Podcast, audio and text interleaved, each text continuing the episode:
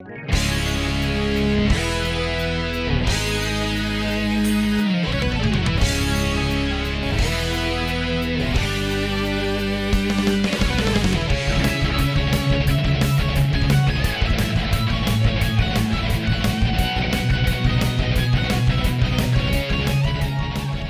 estamos começando mais um Quest aqui no Multitap. Eu sou o Rodrigo Gatti e estou aqui com o Gustavo Vegas. Bem-vindos ao próximo nível, meus amigos. Olha que bonito, hein? Você preparou isso o dia inteiro. Você viu? Nada, aqui é estalo de Vieira. João Paulo Carrara. Bom, eu da minha parte só peço desculpas antecipadas aí por todas as vezes que a gente vai trocar o nome dos videogames tudo. É, já, Obrigado, Microsoft. já previndo isso daí, né? Já prevendo isso daí. E Renan Martins de volta, gol. Fala, É, fala aí, pessoal, tudo bem? Abaixo os robôs cambistas, malditos. Ca- Renan, ca- tá- Acabar com o estoque de Series X. Renan sofrendo na mão dos robôs cambistas aí que não conseguem comprar Series X. Ah, bom, antes de irmos para nossa missão de hoje, que é falar definitivamente agora, depois de um mês com os consoles em mãos, basicamente, falar sobre a nova geração, nós temos que lembrar você, né, dar os nossos recadinhos, lembrar você que o, o, o Quest não é o único produto que o Multitap produz, nós fazemos lives também todas as noites durante a semana lá no nosso canal do Facebook Game e da, e da Twitch. É só você procurar por barra ou multitap nessas duas plataformas e lá você consegue contribuir com a gente também se você curte multitap, com seu sub, com seu Prime Gaming, com suas estrelinhas no Facebook. É sempre por volta ali das 9 e 10 horas da noite, a gente divulga nas nossas redes sociais. Acompanhe a gente por lá também. Falando do Quest, além de você ouvir ele no seu agregador de podcast preferido aí no seu celular, você consegue ouvir no nosso site também, multitap.com.br.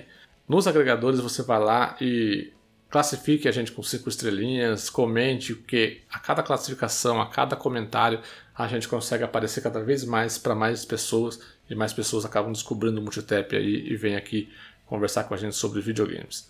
Segue a gente no Twitter, no Facebook e no Instagram, porque só lá você vai ficar sabendo de tudo, de tudo que a gente produz, né? Sempre que sai podcast a gente divulga, sempre que tiver live a gente divulga o que, o que vai ser, qual vai ser o jogo da live, que horas tal.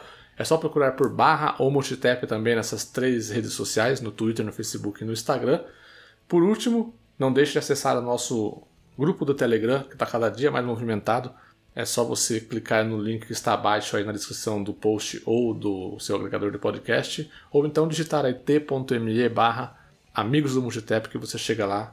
E você tem que lembrar, você tem que entrar lá e digitar um captcha lá pro bot não achar que você é um robô e te expulsar do grupo, hein? É só isso, só que você E precisa pro, fazer. e pro Captcha também não achar que você é um robô cambista. Um robô cambista que vai comprar PlayStation 5 e Series X para vender a 8 mil reais depois.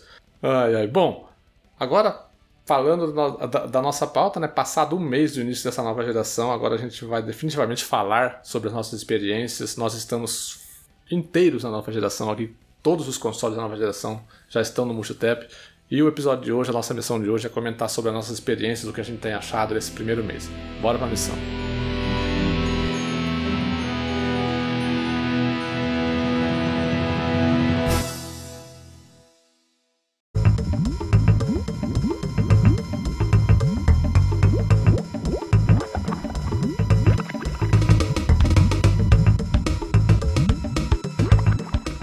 Bom, eu quero começar o podcast antes da gente falar necessariamente dos consoles em si. Eu quero que a gente relate brevemente a odisseia de cada um aqui para comprar o produto. O João e o, e o Gustavo têm uma história bem, bem interessante, né?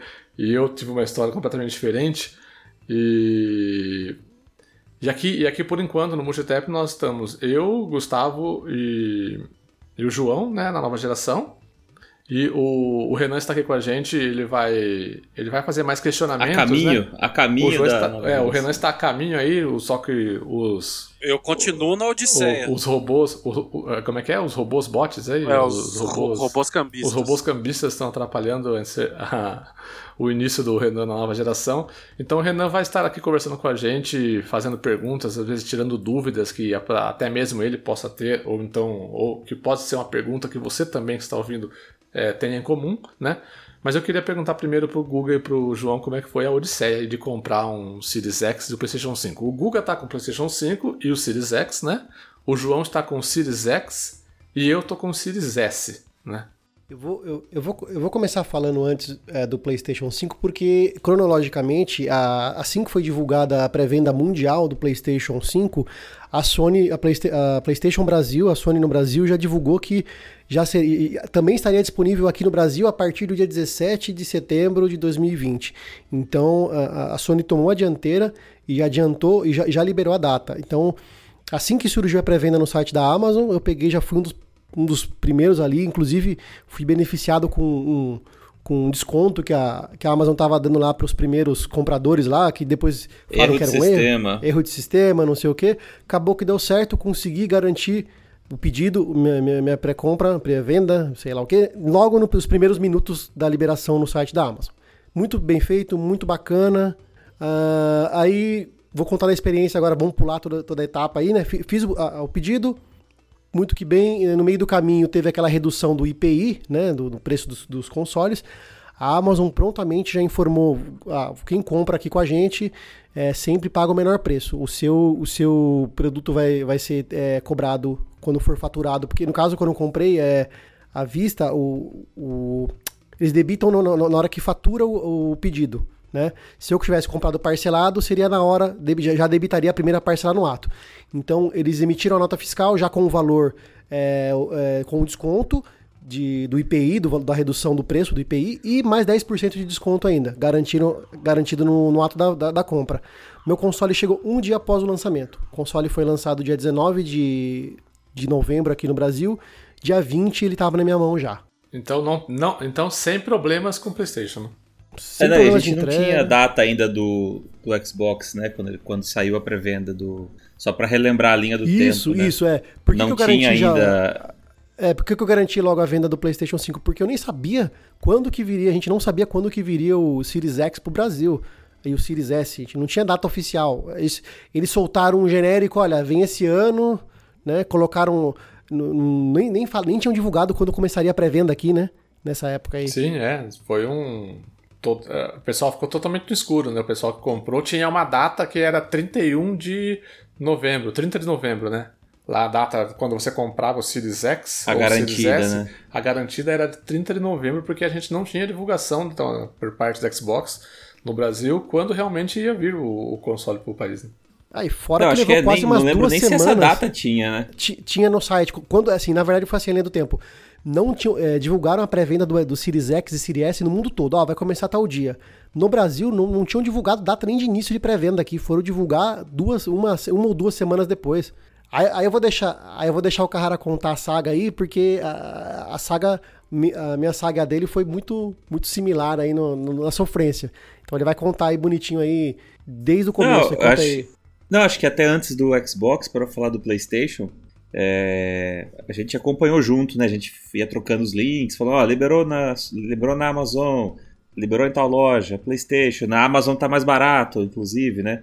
Aí, do, do, do que deu esse, esse bug no sistema lá que tava com 10% né, de desconto, né? E bom, eu, eu, eu estava numa situação é, é, privilegiada aí porque desde 2017, no início de 2017, eu comecei a juntar dinheiro para a nova geração. Eu comecei a guardar todo mês ali 200 reais, 250 e fui poupando. Porque o meu plano era pegar os dois consoles de uma vez só. E deu certo. Chegou na, na data do lançamento dos dois consoles, eu tinha guardado 10 mil reais, que eu tinha feito uma poupança justamente pensando em 5 mil cada um. Calhou que foi exatamente, exatamente 5, mil, 5 mil cada um. Nem que se eu tivesse apostado, teria acertado tanto. Mas eu me planejei para ter 10 mil reais e comprar os dois à vista e deu certo. Porém, eu não comprei o PlayStation. É, por duas vezes, três vezes eu cheguei a colocar ele na sacola, aproveitar esse desconto. Aí esgotou, aí ele voltou com o desconto. E mas eu nunca, nunca fui convencido a encerrar a venda. Mas os motivos a gente vai falar no, durante o programa, né? Então, acabou com o PlayStation, eu optei mesmo tendo condição de comprar, eu optei por não comprar.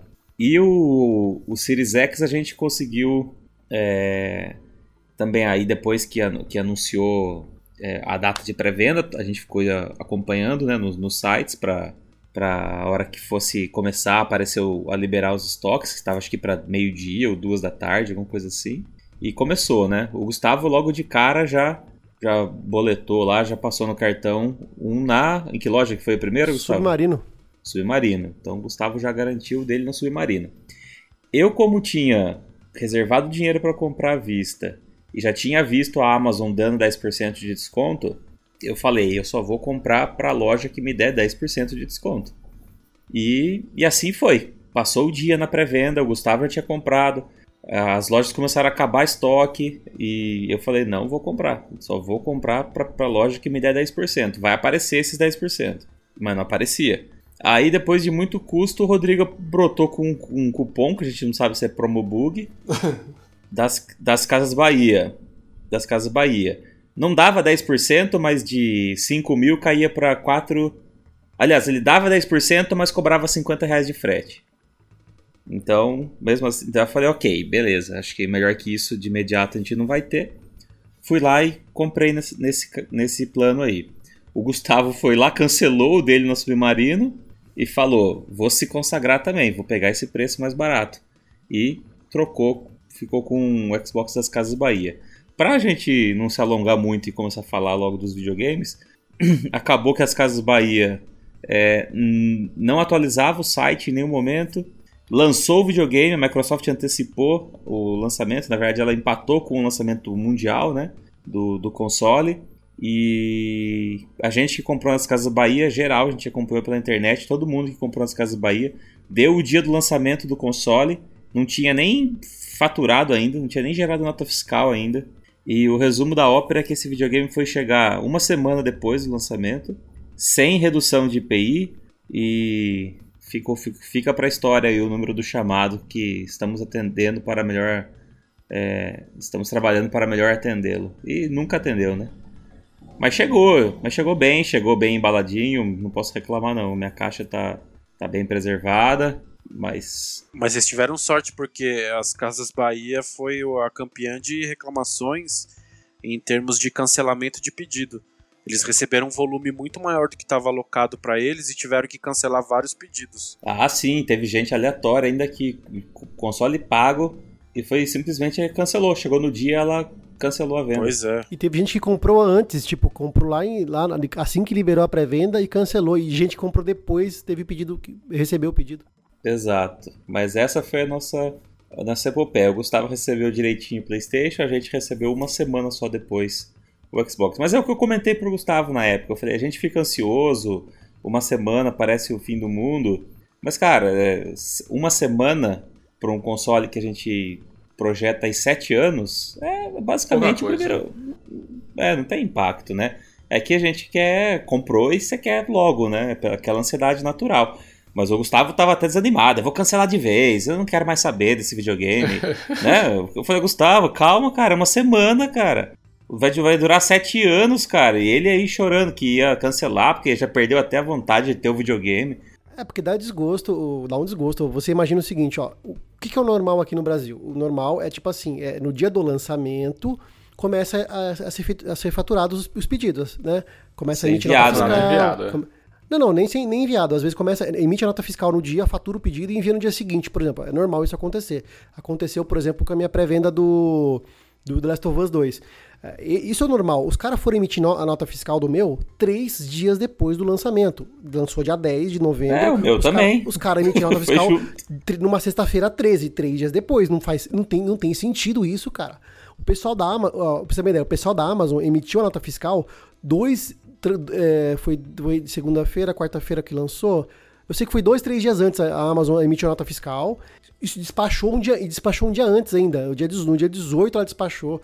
Qual que é a diferença é, legal ou de procedimento entre a Amazon e as Casas Bahia? Por que, que uma levou três dias depois que lançou? É administrativo, foi... né? É gestão, é processo interno. Mas aí, disso daí, desanimar do console, largar a mão, falar que vai cancelar, que não vai comprar mais que já perdeu a vontade, aí é um pouco não, exagero, é, né? Eu ia, eu ia cancelar. Não, não. Eu ia cancelar nas Casas Bahia e esperar uma nova oportunidade. Não é que eu nunca mais ia comprar o Xbox Series X. Eu, eu falei, ó, eu desanimei porque meu desejo ao comprar no lançamento é ter aquela experiência logo, junto com, junto com o lançamento. Se o bagulho vai chegar uma semana e meia depois, uma semana depois, eu perdi o tesão de ter um negócio antes. Eu falei, né? Cara, mas você tá teve bom, antes, porque foi uma semana, e você vê o Renan aí, que já passou mais de um mês e não tem para comprar, cara. Então você está num grupo privilegiado.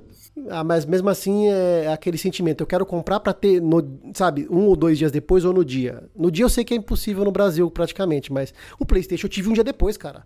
E eu fiquei muito mais entusiasmado com ele. Eu acompanhei de perto, eu acompanhei de perto o sofrimento de vocês, mas eu acho que o que mais afligia era a questão de tipo, ah, vocês ficaram sabendo que já faturou e nada atualizava no site lá com relação a rastreio, né? Vocês não conseguiam descobrir onde que tava, ou que, em que fase que tava de entrega. Precisou, né? fa precisou fazer o, o, Konami Code no site das Casas Bahia para brotar um pop-up com o status do pedido lá. é, eu lembro que vocês estavam é, injuriados com isso daí. Vocês não conseguiam acompanhar como o pedido estava.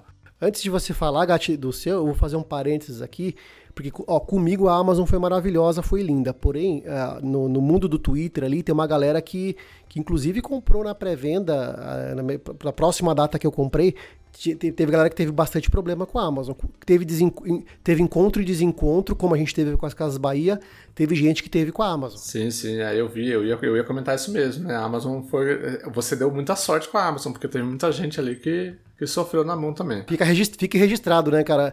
Do mesmo jeito que eu dei sorte com a Amazon e dei azar com as Casas Bahia, teve gente que teve sorte com, a, com as Casas Bahia, não, porque a Casas Bahia cagou com todo mundo. Mas teve sorte com outras empresas aí, com Americanas entregando no dia, ou, o próximo, com a, a gente teve so, A gente teve sorte com, a, com as Casas Bahia no, no Scorpio, lá três anos atrás. Lá, lá fizeram direitinho. A Magazine Luiza eu vi que foi bem elogiada no, no, no Twitter. A galera, tipo, eles conseguiram entregar no dia do lançamento para muita gente. Bom, e a minha experiência foi a seguinte: eu, no lançamento ali do, do Xbox Series S e do Series X, né, que foi no dia 10 de novembro, é, eu estava, estava convicto que eu não iria comprar um console da nova geração no lançamento. Falei, ah, não, porque eu não tenho. Para comprar, eu vou precisar comprar TV 4K, que eu não tenho TV 4K ainda. É, aí eu vou gastar. E aqui tem, preciso comprar duas televisões, né? Se for comprar uma TV 4K para eu jogar aqui, minha esposa vai querer comprar uma TV 4K para assistir televisão lá na sala. Aí eu vou ter que comprar duas TV 4K mais o console. Ia morrer 10 mil reais nessa história. Aí eu não tenho 10 mil reais no momento, não tem como tal. Falei, bom, vou ter que, vou ter que comprar em 2021, né? Vou ter que dar uma segurada aqui nas, nas contas. E aí em 2021 fazer esse upgrade de tudo, né? Mas daí a, como é que fala, atingido pelo, pelo hype da, da, nova geração, né? Todo mundo comprando console, console chegando a casa das pessoas. É, o Twitter é implacável nessas horas. Esse negócio, não, principalmente não só o Twitter, né? Os amigos também, né? Os amigos mais próximos aqui mostrando foto, e posta foto no grupo, e posta não sei o quê. Aí eu falei assim, caramba, né, cara? Puta que pariu. Aí o bichinho da nova geração me picou, sabe? Eu falei, compra um, compra um pra você. Aí eu peguei, mano, caramba, bom, mas daí explicando, mas daí com tudo isso que eu falei anteriormente, falei, não, não, não posso comprar um Series X ou um PlayStation 5 agora porque, meu, não tem condição. Eu vou comprar um, um, uma Ferrari para andar de. para andar de. para andar só até a terceira marcha com ela, né, com as televisões que eu tenho. Aí eu peguei e falei assim, meu, mas eu vou comprar, eu vou comprar um Series S. Porque é o seguinte, eu, até, até a terça-feira, dia 17 de novembro, eu estava jogando no meu Xbox One Fat, super feliz. Não estava exigindo de, nada demais de gráfico, essas coisas. Eu, o Xbox One Fat meu estava me, me satisfazendo plenamente. Eu falei assim, meu, então por que, que eu vou querer comprar um PlayStation 5 ou um Xbox Series X? Eu vou comprar um Series S, porque vai ser um baita de um upgrade para mim, né? Aí eu não preciso, eu não preciso comprar televisão de imediato, eu posso ficar com as televisões que eu tô, que eu tô aqui, aí quando surgir a oportunidade de, de fazer um upgrade para uma 4K, Aí mais pra frente eu compro daí um Series X ou um PlayStation 5. Então eu vou comprar um Series S, eu entro na nova geração, né? Com, com as novas funcionalidades, a, a, a, os jogos otimizados e tal. Aí beleza. Aí eu peguei, isso foi na terça-feira. Terça-feira à noite eu cheguei, conversei com a minha esposa tal, convenci ela, ela falou, não, tá bom, beleza, pode comprar, né? Aí, porque com a vida de casado é assim, né? Você não vai lá e compra, né? Você, você conversa com a, com a esposa. Né? E... É- a controvérsia. eu não sei como é que você faz isso. Aqui eu meti louco. Aqui Exi eu meti o louco. Existem outros modos operantes. Tem outros trâmites. Mas tá bom. Aí, aí eu peguei, na quarta-feira eu fui trabalhar, trabalho em São Paulo, né? Fui, eu fui pro escritório. Aí eu, eu cheguei lá, juro pra você, cheguei lá e falei, e entrei no site da Amazon, já ia meter a compra lá. Aí eu falei assim, não, calma, peraí. Eu tô em São Paulo. Eu posso sair do, daqui com o console na mão, né? E eu trabalho ali perto de um extra bem grande ali, né? No Itaim Bibi ali. Aí eu peguei e falei assim, ah, na hora do almoço eu vou no extra ali provavelmente vai ter, né? Porque o Series S até aquele momento estava ainda com, com, com, com estoque tranquilo, né? É, aí eu peguei, fui almoçar, almocei igual um, um ninja, rapidinho, e corri pro, pro Extra. Cheguei no Extra, oh, tem Series S aí e tal, cara, não tem, só tem o One S e a gente tá fazendo a pré-venda do PlayStation 5 agora, porque não tinha lançado o PlayStation 5 ainda, né? Era dia 18 e ia lançar no dia seguinte. Aí eu peguei, puta que bosta, né? Voltei, para a empresa e comecei, aí eu comecei a procurar outras lojas que eram parceiras da, da Xbox na internet ali próximo. Aí achei várias lojas americanas próximo, comecei a ligar, mandar WhatsApp para as lojas americanas. E encontrei as lojas americanas do Shopping Vila Olímpia. O cara me. Era aquele negócio, né? O cara eu não consegui falar no telefone, mandei um WhatsApp, ele me... depois de 45 minutos ele me respondia. Aí eu mandava outra que pergunta. Aflição, hein, meu amigo? A outra... Aí eu mandava outra pergunta Aí depois de 45 minutos ele me respondia de novo. Resumo que ele, ele pegou, chegou uma hora que ele falou assim, ó, só tenho um aqui. Eu até mandei a foto do Xbox Series S para ele, para garantir que não era o Xbox One S. E eu perdi esse tempo de viagem até lá para bater de cara com o One S, né? Aí o cara falou, não, é esse mesmo tal. Aí eu falei, meu, reserve esse um pra mim que lá para umas 4 da tarde eu vou buscar. Aí eu peguei, é, fui de carona, né, no trabalho. O cara que me deu carona falou assim, ó, vai lá, pega um Uber, vai até o shopping, compra. Aí a hora que você voltar, você já deixa no carro no estacionamento e me chama que nós vai embora, né? Já ia embora umas 4, 4 e pouco, né? Peguei e fiz isso, cara. Saí 3 horas da tarde ali. Fiz de conta que ia tomar uma água lá embaixo no prédio lá. Peguei um Uber, 5 minutinhos, 10 minutos eu parei no shopping ali, comprei. Cheguei de volta, demorei uma meia hora para voltar pro, pro escritório. Aí já vinha abrindo ele assim no caminho, né? No carro. aquela, aquela, Muito louco, aquela né? maravilha de você fazer o unboxing no carro e tal. Pelo menos, pra, pelo menos pra sentir o controle, eu queria sentir o controle, sabe? Aí, aí, aí foi isso, cara. Minha odisseia foi essa. Eu, do dia pra noite, eu não ia ter console da nova geração e no, na manhã seguinte eu tava com ele em mãos. na manhã não, na tarde seguinte eu estava com ele em mãos. Mas beleza, eu acho que depois de a gente falar essa odisseia da, das nossas compras, a gente chegou a gente falar sobre os consoles em si mesmo. É, Guga, pode começar com o PlayStation 5 com você, que vamos, vamos seguir a ordem. Cara, a primeira, a primeira coisa assim que eu notei quando eu recebi o PlayStation 5 é que ele, assim, já tinha noção do tamanho do, do, do monstro, né? É um negócio gigantesco, né? É... Chegou aquela assim, caixa não... de, de móvel. Nossa, cara, gigante. Tire... O negócio, o bicho é pesado, até depois vamos ver se a gente consegue divulgar nas nossas redes sociais ou alguma foto aí. Nem que eu tire outra foto, né? assim, eu não achei. Pessoalmente, não, assim, é, presencialmente, ele é mais, ele é mais bonito do que, do que eu pensava. Eu achava ele meio estranho, meio feio, mas conforme esses meses que a gente foi uh, acompanhando e olhando para ele, né? Olhando para ele nas, na, na, na, internet, em foto, eu, hoje eu acho ele, acho ele interessante. Não é a oitava maravilha do mundo, mas eu acho ele bem, bem bonito. Primeiro aspecto foi a surpresa com o tamanho físico dele. O negócio é gigantesco mesmo. Gigantesco. É igual, aquele, é igual aquele amigo esquisito que você tem na quinta série, cara. Que nos primeiros dias de aula você tira aquele sarro do cara, dá até um apelido para ele, mas até o fim do ano todo mundo já não tá mais ligando pra isso. Eu só, só queria aproveitar esse gancho para compartilhar que eu tomei uma decisão. Eu tô atrás do Series X, né? Eu tô sofrendo na mão dos robôs cambistas. É, inclusive vocês falaram da angústia, né? O Gustavo de pô, tava lá com o videogame lá na pré-compra, a Casas Bahia não entregava e ele tava se corroendo todo. Eu não comprei nenhum dos dois videogames na pré-venda porque eu tava desempregado, né? Então, por medidas de precaução, não podia comprar. Agora eu estou empregado, eu tenho dinheiro, posso comprar e não tenho para comprar. Então é uma angústia, eu entendo, é muito angustiante. Mas eu, eu tomei uma decisão, cara. Eu só vou comprar o PlayStation 5 quando sair a revisão desse design. Porque assim, eu não acho ele feio, mas, mano, é gigantesco, cara. Eu, eu achei um, assim, um absurdo, cara. Então eu tomei uma decisão de só vou comprar o PlayStation 5 na, quando tiver uma revisão de design. E só para fazer um contraponto, é, não vou falar, a gente não vai falar ainda sobre o Series X, mas foi a impressão contrária que eu tive quando é, eu recebi o Series X. Quando eu, peguei o PlayStation 5, eu falei, nossa, é, é tão grande quanto eu pensava, né? É, pelo, pelo que eu vi, eu estimava que seria gigante desse jeito. Já o Series X foi o contrário. Eu tive a impressão, falar, nossa, ele é menor do que eu pensava. Então, aquela noção de tamanho que a gente é, tinha ao ver por foto, por vídeo, é, pra, pelo menos para mim, que foi totalmente quebrada. Eu falei, nossa, que legal, ponto positivo. Ele é bem menor do que eu pensava. Então, agora, primeira vez que eu liguei o console, já, já notei a diferença de. A, a maior diferença que eu, que eu vi de evolução no PlayStation 5 é na questão da, da dashboard.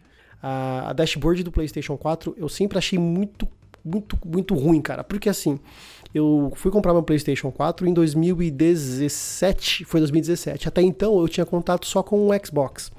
E quem tem Xbox, mesmo no 360, sabe que a Microsoft preza pela evolução uh, do software, da, da dashboard. Então, uh, todo mundo que aqui, que aqui teve Xbox sabe que hoje o Xbox, tanto o 360 quanto o One, quanto o X, o X ele herdou do One, né? Mas o One e o 360 não tem a mesma dashboard de quando foi lançado. Eles foram evoluindo. O Nossa, Xbox... o, 300, o 360 ele teve dezenas de, de dashboards, né? Então quem vê nem acha que é o mesmo videogame, tamanha mudança. E o, o, do Xbox One é a mesma coisa e, e, chegou no nível de excelência, de, de velocidade, de função, de, de como eu vou dizer, de design, que é, é, é, é um nível muito, muito, muito, é, como eu vou dizer, muito, muito bom, cara. Eu estava acostumado com rapidez, com facilidade, com muita coisa de, de para facilitar o acesso do, do, a experiência do usuário. Já na dashboard do PlayStation 4 era um negócio meio arcaico, cara. É, era meio que, aquele sistema de, de, de, acesso rápido, era, não era rápido. é, para você acessar uma parte, um grupo de, de chat de voz, era, era estranho. Tem era, que sair do jogo, né? Tem que sair do jogo. É, era, eu achava muito arcaico. É, tanto que o PlayStation 4 para mim sempre foi uma experiência single player. Meus amigos estão no Xbox, né, a grande parte dos meus amigos estão no Xbox, então tudo que era jogo e a experiência online no Xbox sempre foi melhor. Então, no PlayStation 5, eles modificaram muito essa experiência de, de dashboard. Eles uh, colocaram, uh, principalmente a parte visual, eles tiraram totalmente aquele, aquele, aquele, aquela, aquele visual tradicional uma coisa que modificaram, não tem temas, por enquanto não tem temas. O forte do PlayStation 4 era aquela questão do, dos temas, né? Você podia colocar azul, verde, colocar foto do jogo, tema dinâmico, tema mudar o ícone. No PlayStation 5 eles é, padronizaram, não tem isso no momento, mas eles padronizaram priorizando velocidade, né? Eles unificaram, por exemplo, na, na própria dashboard, a questão da loja uh, da PSN. Uh, é, ele não, não é um programa você tem que ter PlayStation 4 aí, deve saber. Quando você entra na loja, ele sai dali da, da dashboard e entra na loja como se fosse um aplicativo, leva 300 anos e é lento pra caramba. Né? Para entrar para ver os jogos, ele também vai para uma outra tela que é tipo um aplicativo. Então era, era, tudo lento, era tudo devagar. No PlayStation 5 eles fizeram a modificação visual, ficou muito bonito. Eles é, fizeram é, um estilizado, por exemplo, os quadradinhos, aqueles quadradinhos é, horizontais que tinha no PlayStation 4 permanece. Eles apenas modificaram, colocaram assim, jogos e mídia. Jogos vai ficar ali os jogos que você utilizou recentemente, e na mídia vai ficar Spotify, Disney Plus, Netflix, Twitch, né? E conforme você movimenta, esses quadradinhos agora são menores. Mas quando você seleciona, seleciona o quadradinho, ele dá um, coloca uma imagem de full screen do jogo. Você vai no Demon Souls, por exemplo, ele abre uma imagem do Demon Souls no fundo, bonita pra caramba, em 4K, né, para quem tem TV 4K, a dashboard ainda em 4K, e toca a música do jogo, alguma trilha sonora do jogo que eles colocam. Então, eles estão apostando numa, numa ruptura é, da dashboard do PlayStation 4 para do PlayStation 5. Facilitar, é, é, colocar um monte de, de, de ícones de acesso rápido, para acessar o chat de voz, agora você não precisa sair do jogo, ele, ele fica com o menu suspenso, né? Para quem já está acostumado com o Xbox, não vai ser muita novidade isso, porque já tem lá. Só que para quem vem do PlayStation, só tinha o PlayStation, vai, vai sentir a diferença que a gente já tinha no Xbox. É, quando você liga, você. É... No PlayStation, você nota que assim, é uma nova geração, né? Porque visualmente já mostra para você que tudo mudou, né? Então você tem essa experiência de descobrir tudo de novo, né? Diferente do Xbox que você, quando você comentou, é, a, a Dash é a mesma do Xbox One, né? Até mesmo porque ela não precisa de uma, nova, de uma grande revolução, porque ela é uma ótima dashboard, né? Então, assim, é, como você disse, a Microsoft vem evoluindo a dashboard apenas e não, e não pro, é, promovendo grandes mudanças, né? Mas essa questão do PlayStation 5 ajuda muito nessa questão do, pô, transitei, né? Eu tô na nova geração mesmo, é tudo novo, eu tenho que descobrir tudo de novo. Mas o Google, eu queria perguntar para você sobre aquela questão dos cards lá, que, que é uma coisa que exploraram bastante quando mostraram pela primeira vez a dashboard do PlayStation 5 a questão dos cards lá que você consegue obter ajuda do, dentro dos jogos, ver tutoriais de como fazer algumas coisas. Você testou isso daí já? Como é que foi? Testei. Essa, esses cards que aparecem, é, é, você aperta uma vez o botão, o botão PlayStation, né, do controle, uh, e vai, ter, vai aparecer um, um, menu rápido embaixo que tem lá tem a, a, casinha, né, a home, tem ali seletor de jogos, os amigos, e acima, em destaque, né, tem essa, esses cards. Esses cards vai depender. Se você estiver jogando algum jogo, por exemplo, ele vai mostrar informações do jogo. Ele pode mostrar troféus que agora é, a produtora pode colocar rastreio no troféu. Por exemplo, pegue tantos é, que já tem no Xbox também, né? O Xbox tem isso para conquista. Mate 50 corvos, por exemplo, lá. Eu tô jogando, tô jogando lá um jogo que tem que matar 50 corvos. No, no, Xbox já tinha essa função que você ia vendo, ó, já matei um, 10%, né? Já, já matei do, tantos, 20%. Agora tem esse rastreio, né? Ah, nesses cards, é possível ver o rastreio pelos cards. É possível também que jogos coloquem atividades.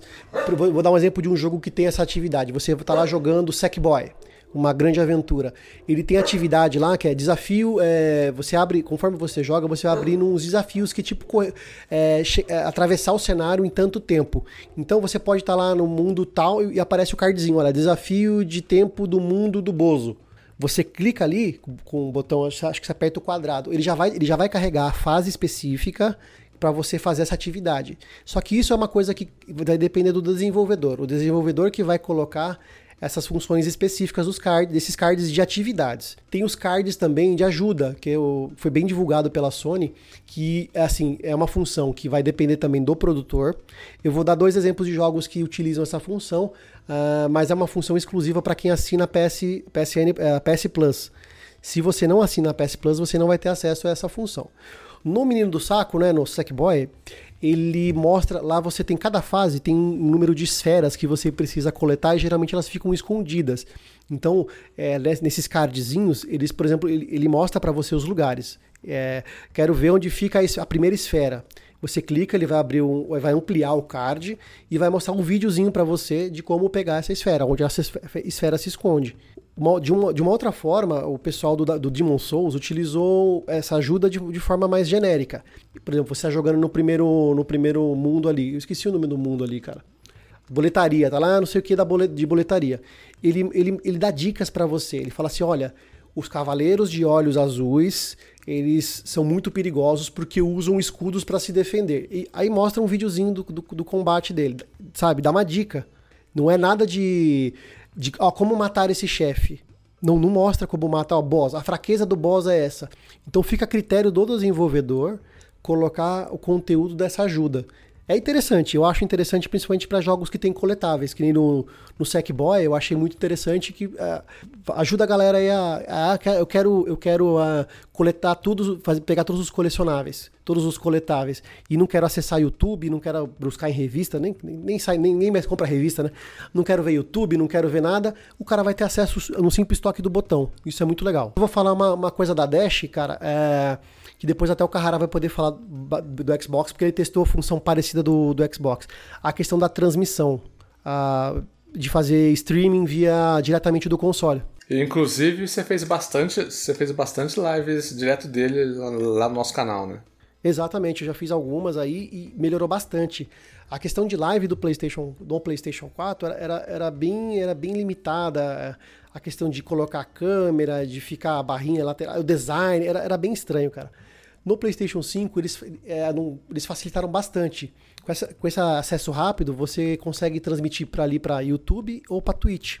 E usando a câmera do PlayStation 5, ele só, o PlayStation 5 só aceita a câmera do próprio PlayStation 5 para lives. Se você tiver a câmera do PS4, que precisa de um adaptador para usar, infelizmente, ou, ou uma câmera comum, não vai aceitar. É só a câmera do PS5 que aceita. E essa câmera do PS5 só serve para isso Você não consegue usar ela para jogar jogos do, do, do, do, VR, não consegue usar para jogar Just Dance, ele não tem é, reconhecimento de, de movimento.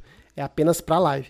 No próprio, no próprio software do, do PlayStation 5, na dashboard, você configura o lugar da câmera, ela fica aparecendo em tempo real para você, e você seleciona um lugar da tela se você quiser para colocar o chat. Você consegue acompanhar o chat e a câmera usando a própria televisão. Você não precisa de um segundo monitor, do celular. Se você quiser, você pode usar o celular para acompanhar o chat de forma auxiliar. Então eles melhoraram bastante essa questão de essa questão de, de transmissão de, de, de, de fazer live, né? Está é, bem superior ao que temos no PlayStation 4 e infinitamente superior ao que a gente tem no, X, no, no Xbox, seja Series X, S ou Xbox One. A Microsoft, depois que finalizou o Bixer lá, tá devendo muito nessa, nessa função nativa do console. É, inclusive, inclusive a, a qualidade da câmera é muito boa, né? Eu vi que você, nas lives que você fez lá no, na Twitch, é, nas primeiras lives você, você sentava meio longe e fez um zoom, né? Aí dava pra ver que ela tava um pouco, uma qualidade um pouco ruim por causa da, da aproximação, né? Mas depois, depois você fez uns ajustes lá e deixou ela sem zoom, né? O negócio ficou bom, cara. Quanto que tá essa câmera aqui no Brasil? 419 no preço atual depois do corte do IPI. Ela tem a resolução de 1080p, né? E ela tem duas lentes. Ela tem duas lentes de, de, de captação. E é muito interessante que, inclusive, no, no, no próprio, do próprio aplicativo do PlayStation tem as funções de você escolher o tamanho da câmera, se você quer que ela fique redondinha, quadrada, hexagonal. Inclusive tem uma parte lá que se você tiver uma uma, um pano, uma toalha, alguma coisa azul ou verde, o próprio PlayStation faz ali a função de chroma key. Você consegue eliminar a, a janela, né, e ficar, sua cabeça fica flutuante ali. É possível. Eu fiz, eu fiz alguns testes aqui e funciona, funciona perfeitamente.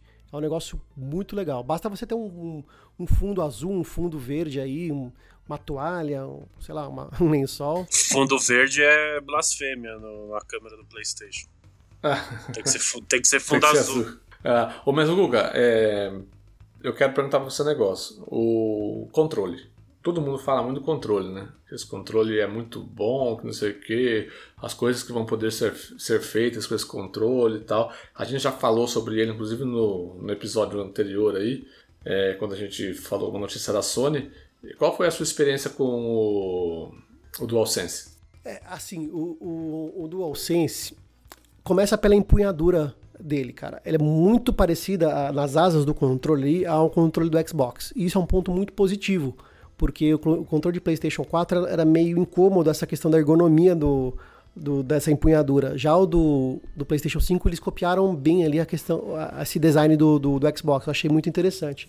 Então a primeira coisa que eu fiz ao, ao, ligar meu PlayStation foi testar o Astro Playroom, porque é um jogo que foi feito como uma, uma, uma tech demo para mostrar as funcionalidades do controle.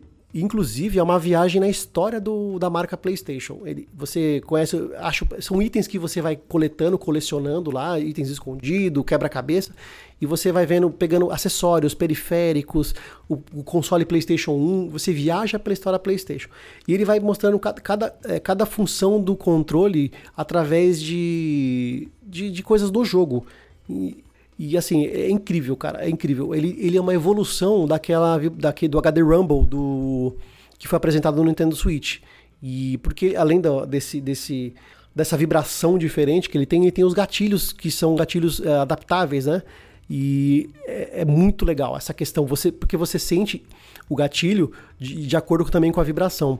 E outra coisa que é muito interessante é o controle do PlayStation 5, assim como o do 4, ele tem um alto-falante é, embutido. E muito da magia de você jogar o Astro Playroom tá nesse, tá nesse microfone. Tanto que eu evitei jogar de fone de ouvido, porque junto com essa vibração e com o gatilho, ele emite sons. É um, é um alto-falante nesse... ou um microfone? Tem alto-falante ah, e microfone. Ah, tá. Que você falou alto-falante primeiro e depois microfone. Achei. Me confundi. Ele tem, ele tem o um microfone também. O microfone ele usa para você fazer. É, tem uma parte lá que você precisa assoprar um catavento, e você assopra o microfone e ele, ele gira o catavento. Mas o alto-falante, ele traz a experiência de... Eu falei que eu não usei fone, né? Porque esse, esse alto-falante que tem embutido, ele faz parte da experiência que ele vai emitir sons do jogo. De pingos, de pulo, de, de coisas que quebram.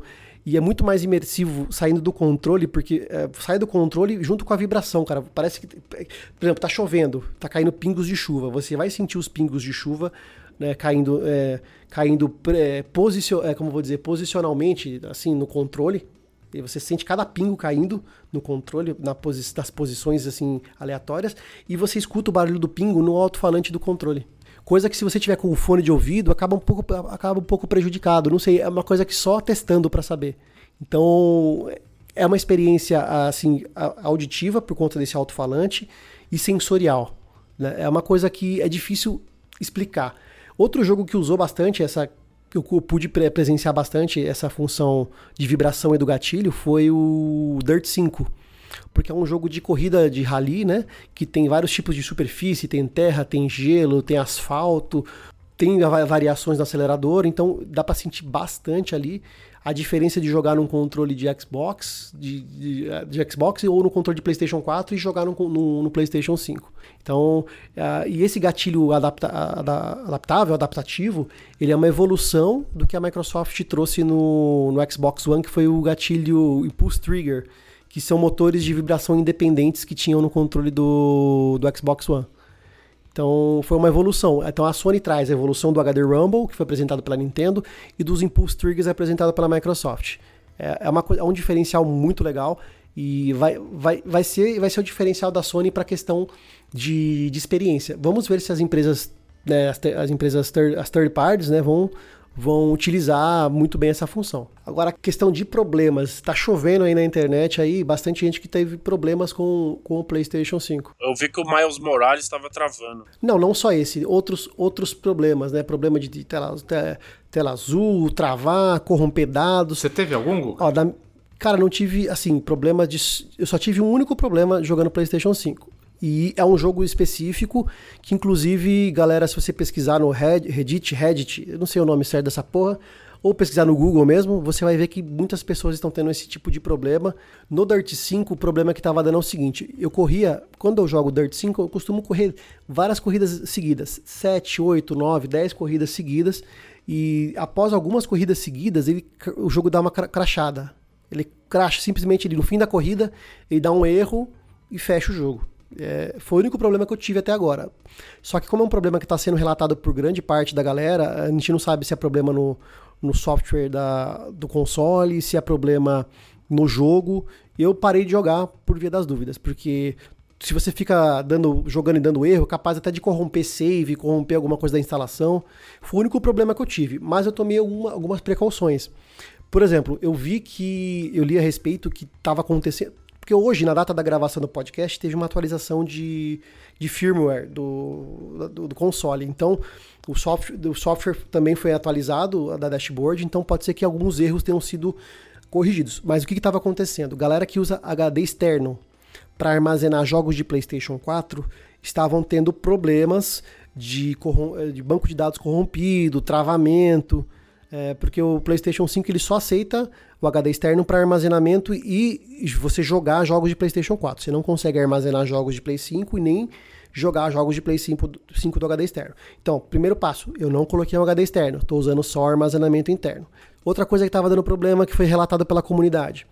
É, às vezes, quando você deixava algum jogo, apesar do, do PlayStation 5 não ter uma função como Quick Resume, ele tem o, o tradicional. É, o tradicional suspensão de jogo que a gente já tem no PlayStation 4 e no PlayStation no, e no Xbox normal, que você deixa o jogo aberto lá, desliga o console no modo de, de, de standby, standby, né, modo de início rápido, que quando você volta o jogo tá ali. A galera tava tendo problemas com o Spider-Man Remastered e com o Spider-Man Miles Morales, que quando você retornava o console no jogo, ele, ele travava, ficava congelado. E esses são os problemas mais comuns. E tava tendo uma galera tendo problema de artefatos na imagem. É, a imagem parecia é, pixelizada em alguns cantos. Parecia aquele efeito do Quantum Break. É, exatamente.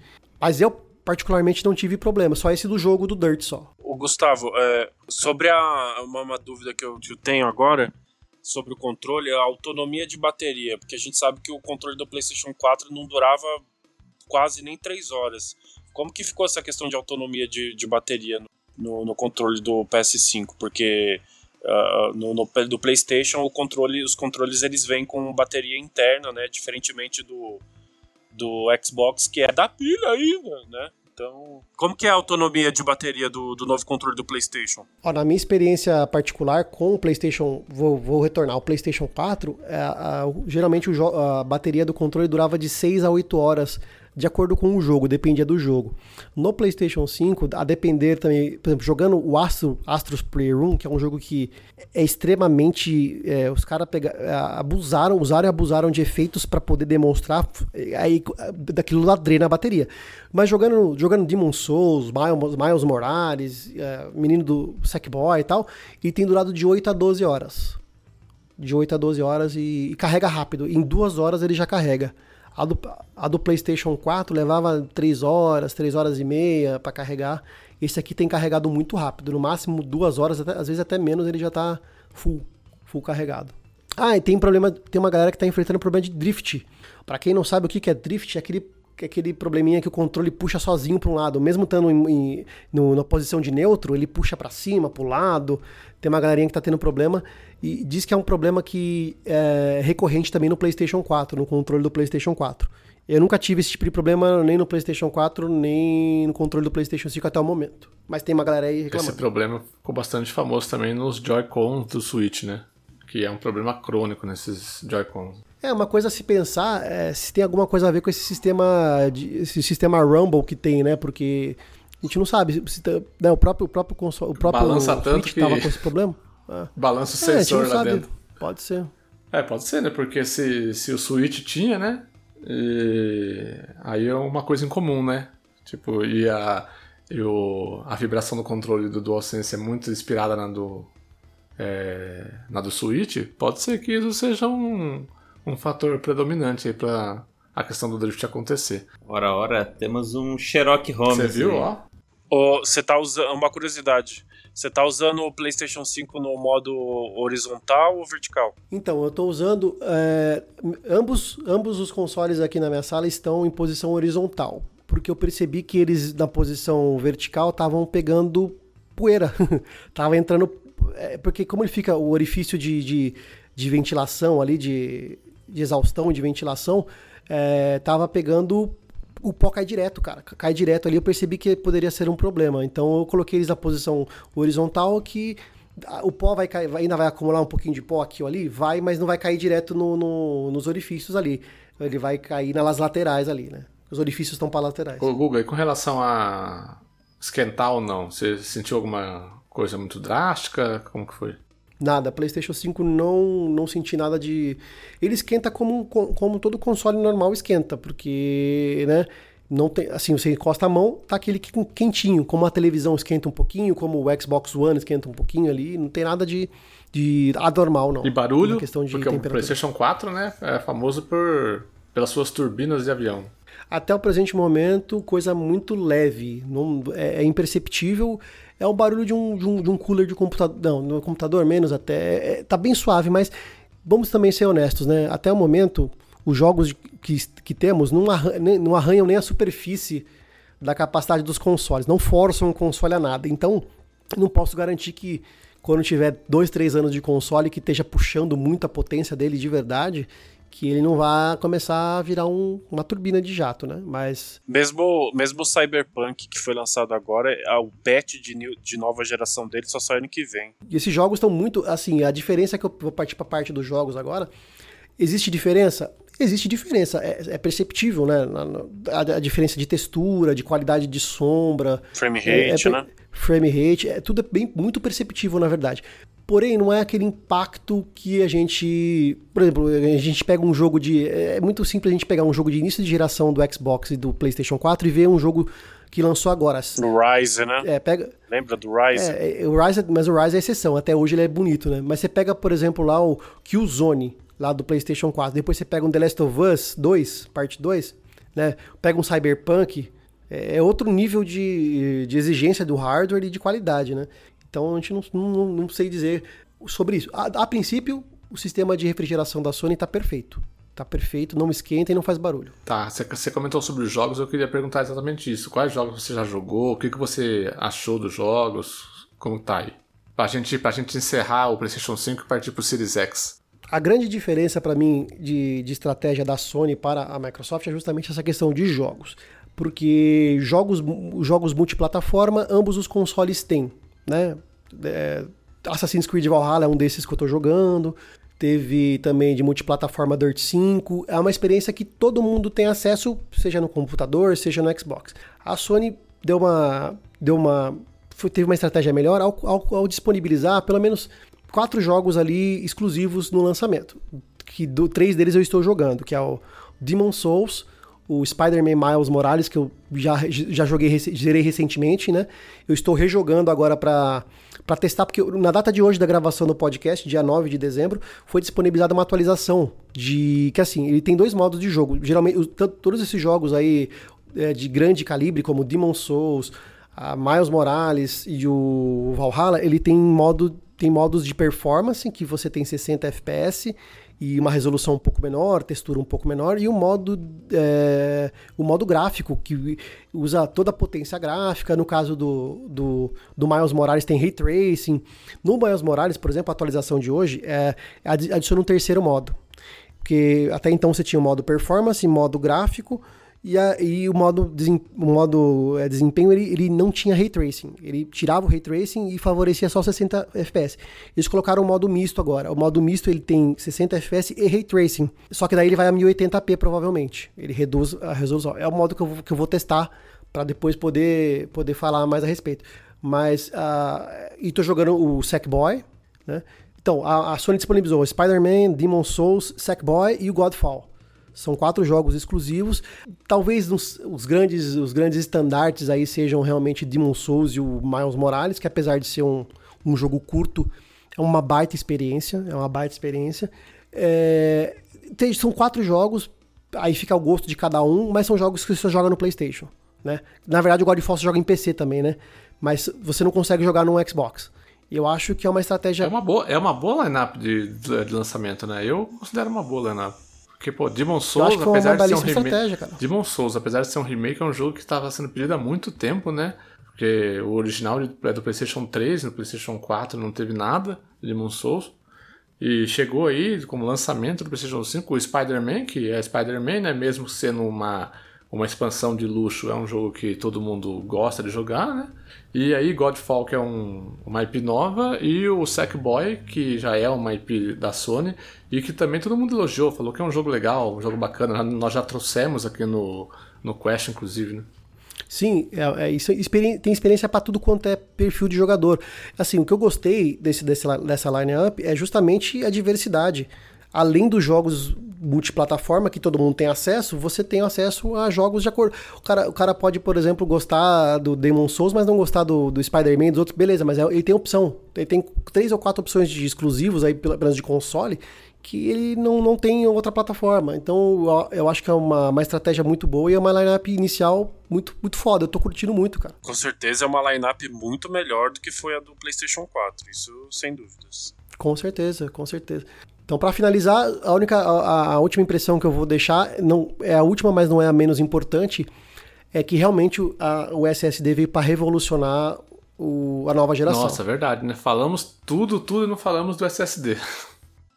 Por último, mas não menos importante, o SSD é incrível, cara. Tanto no Demon Souls quanto no Miles Morales é um negócio incrível você usar a viagem, viagem rápida. No Demon Souls você morre e você já renasce é, automaticamente. Você clica lá na fogueirinha lá para você renascer, ir para determinado lugar na hora. No, no Miles Morales, é, assim como no Spider-Man normal, você tem vários pontos de viagem rápida pelo cenário, né? E você clica, simplesmente você já sai do lugar. No PlayStation 4 era legal, tinha uma animaçãozinha que o Spider-Man é, pegava ali um metrô, o trem, o metrô, para poder ir até outro lugar. Era o tempo, o tempo do loading que aparecia. E não tem. Né? Uh, assim, para jogos do PlayStation 4, uh, assim, beleza, né? Porque são jogos da geração passada, mas já vendo isso sendo implementado na nova geração, com jogos da nova geração, é muito legal. E é uma coisa, é uma coisa mágica. É uma coisa mágica esse negócio do SSD, cara. É uma coisa que não tem volta. Pra ligar o console, 10 segundos ele tá ligado, meu amigo. Já tá na tela lá do, da, da dashboard já, nem 10 segundos. O tererê, o tererê, o tererê, o SSD. o tererê, o tererê, o Agora, SSD. Pra finalizar, de, pra finalizar de verdade, é uma, uma coisa que falta no, no PlayStation, que é uma coisa, assim, eu, eu senti falta porque tô com os dois consoles aqui, é uma função parecida com o Quick Resume. Eu acho que deveria ter e espero que a Sony trabalhe nisso, porque é algo que, ah, da mesma forma que o SSD está mudando a, a questão do, da viagem rápida, de você aguardar load, não aguardar load, o Quick Resume, pra gente da vida adulta aí que trabalha, tem louça para lavar, né, Renan? Louça para lavar, tem casa para arrumar, tem coisa para fazer. Às vezes você tem 15, 10, você tem 10, 15 minutinhos livres e você quer jogar uma corrida, você quer fazer um mapa, um mapa ali, ó. O Quick Resume, meu amigo, é uma coisa linda de Deus. Então, falta só isso para pra Sony implementar, que aí vai ficar, como diria meu amigo Vitão, vai ficar topzera. Topzera. Eu acredito que eles vão implementar sim, porque é uma feature que está sendo muito elogiada na concorrência, então e é uma coisa que eles podem implementar por atualização, né? Então, deve ser difícil, né? Legal. Esse é o PlayStation 5.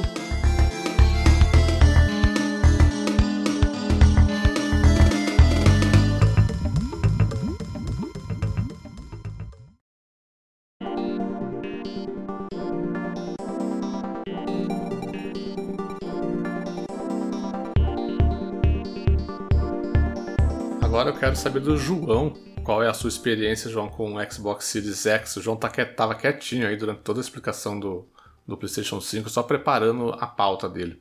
Não, tava aprendendo, né? Tava ouvindo como é que foi, porque é um console que eu não tenho, então a gente escuta pra, pra saber como é que tá sendo, né? No. Ah, do Xbox a gente pode falar até com certa forma um pouco junto, Sim. porque são, são poucas diferenças, né? É, entre, entre os dois consoles, entre o X e o, e o S, né?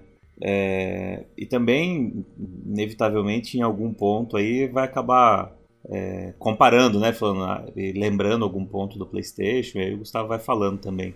Né? Sim, sim. E né, não tem como você acabar falando de um sem acabar é, citando ou fazendo um, um, comparativo de como que esse recurso determinado aí tá, tá no, na outra plataforma. Mas é, acho que pela ordem, né? Assim como o Gustavo falou do, da caixa, né? Do, do, do console e do, do hardware. É... Cara, que capricho a caixa do, do Anex, cara. É, é um, que, é, é um produto quer... premium, né? Já mostra de cara. Nossa, cara. Diferente do PlayStation 5 que o Gustavo acabou não falando, é um relaxo total, né? Uma caixa de ovo dentro daquela caixa gigante. O negócio é feio. A Sony é, não. Spa... A Sony não caprichou. Ainda bem que o João pediu desculpa no começo do, do cast por, por ele trocar o nome, porque ele acabou de falar One X, mas é o Series X. Ah, mas agora tá, da caixa, a Sony seguiu a, a, Sony seguiu o PlayStation 4, que para quem não sabe, a caixa, aquela caixa de fora ali é uma caixa mole, é um, é um, é um, relaxo. É um, é um coisa vagabundo, como é que chama? Um papelão vagabundo. Aí dentro desse, dessa, dessa, dessa luva, tem a caixa, a caixa de dentro, que é uma caixa de um, de um material um pouco mais um pouco mais grosso, né? A, a do Series, a do Series não, a do Series X, a hora que você abre, você entende que você, o produto que você tá. A experiência tá, premium de nossa, verdade. Nossa, né? a maneira que o console vem encapado, assim, num, num plástico, num, num, num, papel, eu não sei explicar exatamente, parece que um papel meio que com isopor, assim, preto, né? Desde o do anexo já tava com esse acabamento. É, cara, nem as camisas que minha mãe passa para mim aqui fica tão dobradinho e uhum. arrumadinho igual veio esse console, cara. Primeiro que você já abre a caixa como se fosse um baú, assim, né? Um negócio. É, exatamente. O, o movimento, né? Isso, exatamente. Então, assim, é excelente a, a experiência e a gente que faz coleção, né? Que guarda com a caixa, com, com tudo, já tem um cantinho especial aqui guardado. E o console, eu concordo com o Gustavo. A hora que eu tirei ele, peguei na mão, eu falei, Cara, mas não é que é bonitinho e pequenininho? Porque eu já usava o Anex de pé aqui, né, no modo torre. E eu já sabia que ele teria a mesma altura. Então hoje ele ocupa o espaço que era do meu Anex aqui. Então de altura para mim ficou igual, só é mais gordinho. Então assim, sem, sem prejuízo. Estou usando ele no modo, no modo torre. E nos primeiros dias, quando eu ligava ele, até, até, até ficava cheirando o videogame, cara. Onde na ventoinha sair um ar de, de produto novo, sabe? De, de computador novo. É muito gostoso, cara. Você usou o vape nele? Você botou fumaça nele pra botar no Twitter ou não? Não, pr não primeiro que eu não compactuo com, esse, com essa prática aí. Então eu não tenho em casa esses artefatos aí. Aliás, cheirem, cheirem seu Series X. Eu cheirei bem onde ficam os, os furinhos ali de, de, de, coisa de ar, cara. Que, que delícia. Mas já não tá mais. É, já agora não tá não mais. Não tá mais. É. É no dia, você tem que tirar da caixa e, e cheirar. É, é nos dois, três primeiros dias, quando ele funcionando. É sério. Tem gente que lambeu também o Series X. Falaram que era tão amargo igual o Switch. O tu... Os cartuchinhos de Switch, né? Cara, e assim, é, a gente falou da velocidade e tudo mais. Nessa mesma velocidade, ele estava pronto para começar a jogar aqui. Por quê? É, a configuração do, do console é ridícula. É um Next Next Finish que você faz com o seu celular. É, já importa sua conta, já importa suas preferências, já importa seu perfil, já carrega seus saves, já faz tudo que é tudo que está na nuvem. É, inclusive ele reconhece, falou, ó, o seu último login na sua conta foi no console tal. Quer importar já suas preferências para cá? Então você já está com tudo pronto. É, eu tinha é, um HD de 4 teras no, no Anex, que eu já tinha baixa- baixado os 4 teras de jogo nele. É, ridiculamente eu espetei no, no Series X aqui tava tudo pronto, já podia dar play e começar a jogar. É, com exceção, com exceção dessa questão do- dos jogos instalados, né? É isso que o João falou mesmo. É basicamente no Series S a mesma coisa, né?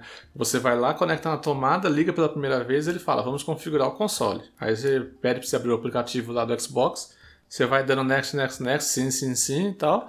A hora que ele termina, é, o, é como se você Tá tivesse. não tivesse trocado de console, não tivesse feito nada ali. Tipo, é como se Isso, é como se você tivesse no seu console anteri- anterior. Você só vai notar que você está no console novo quando você entrar nos meus jogos e apps lá, não vai ter nada baixado, né? Se você não, não tem um HD externo que nem o João teve, né? Isso. Mas aí eu espetei, eu espetei o HD externo aqui e ele já, cara, instantâneo, assim. Já reconheceu, já colocou as capinhas e, e tava pronto, cara. Não precisava me preocupar. Qualquer jogo que eu abrisse, ele já começava a baixar o save da nuvem. E, cara, não tem que transferir nada pelo Wi-Fi, nada de pendrive, nada. Já foi, entendeu? Isso aí. É, Já era assim, na verdade, né? Mas ele só manteve esse padrão. O Rodrigo falou da dashboard, que ele manteve a dashboard do, do Xbox One, né? É, na verdade é assim, é, é, uma, é uma constante evolução a, da dashboard do, do Xbox. E na verdade, é, essa versão do, do Series X, eles tornaram disponível, eu acho que umas duas semanas antes né, do lançamento do, do Series X. Os, os proprietários de Xbox One receberam um update e ficou exatamente com a mesma dash. Então, é, ambos os usuários aí dos consoles anteriores e, dos- e da nova geração experimentam a mesma, a mesma dashboard, né? É, então, isso reforça essa, essa ideia de, de que para a Microsoft não importa onde você está jogando, né? Não importa o, aonde você vai jogar, se é no console 1, no console 2, no novo, no velho. É, o meu anexo foi para o quarto agora, que eu tinha o FAT. E o FAT eu vou ver se eu vou deixar na minha mãe ou se eu vou aposentar ele. Mas ela. O que a Microsoft quer é isso, que você joga o jogo dela. Não importa se você está acessando esse jogo é, do seu console principal, do seu, do seu celular, né, pelo xCloud. Ela quer que você jogue o jogo, não importa onde. E aí entra, o, entra a funcionalidade do Smart Delivery, né? De reconhecer em qual console você está da família e ele baixa o jogo adequado, né? Ele, ele executa o jogo na versão apropriada para aquele console.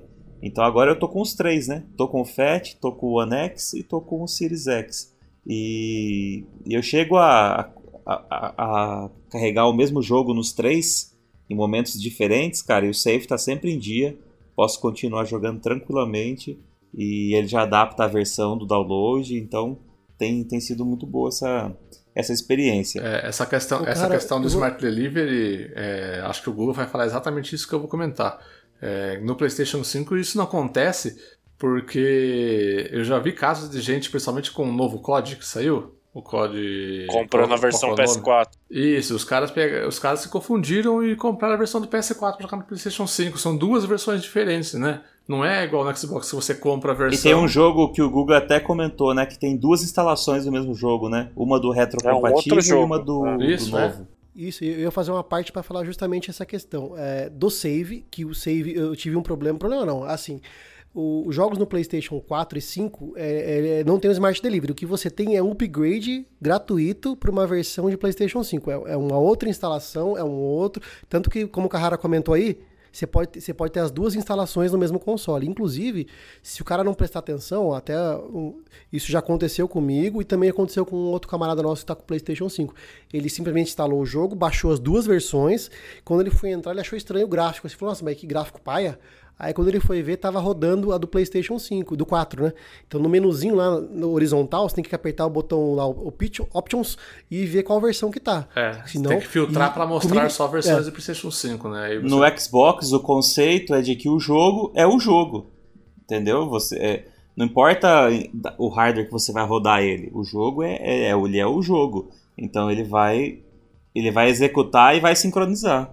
E a questão do save vai depender da produtora do jogo disponibilizar a, transferência ou um save na nuvem. Por exemplo, o Dirt 5, eu joguei uma boa parte da, da, da, da carreira, joguei no PlayStation 4, que foi o código que a gente recebeu, uh, e gente, eu joguei uma boa parte.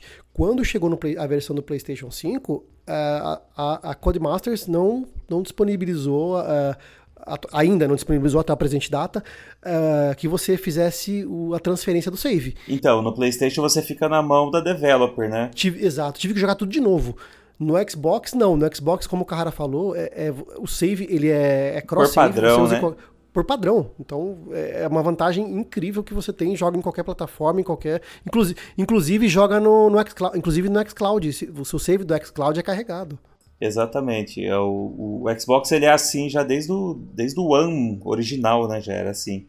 Esse conceito que, que a Microsoft está usando no, no Series X e no Series S é o mesmo que é, muitos serviços de streaming de vídeo estão utilizando, que quando você aluga um filme, é, é, o, ele identifica que tipo de televisor você está usando.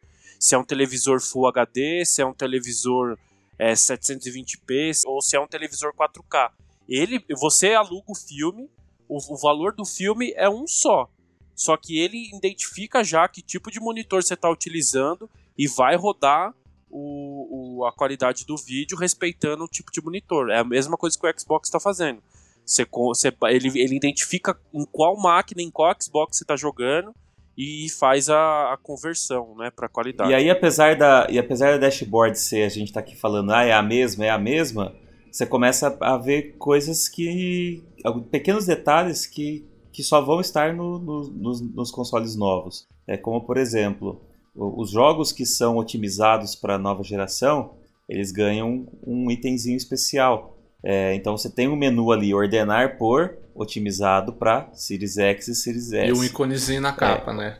Isso, e na capa, além, além do, do XS na capa indicando que ele tem melhorias, caso esse jogo esteja no HD externo, que é uma opção, né? Você pode deixar baixado no HD externo, ele fica com uma setinha, duas setinhas, né? Uma setinha sobre a outra, direita e esquerda, indicando o seguinte: para esse jogo rodar é, com as melhorias, você precisa mover ele para o SSD interno.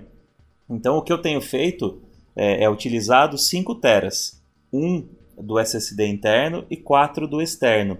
Porém, eu tenho jogos aqui que são otimizados para Series X e Series S que estão no meu externo, porque não são jogos que eu estou jogando no momento. Mas que se precisar. Se jogar, você só joga. Tá. Em 10, em 10 minutos ele está transferido para o interno. Não preciso baixar de novo por horas. Então isso funciona muito bem.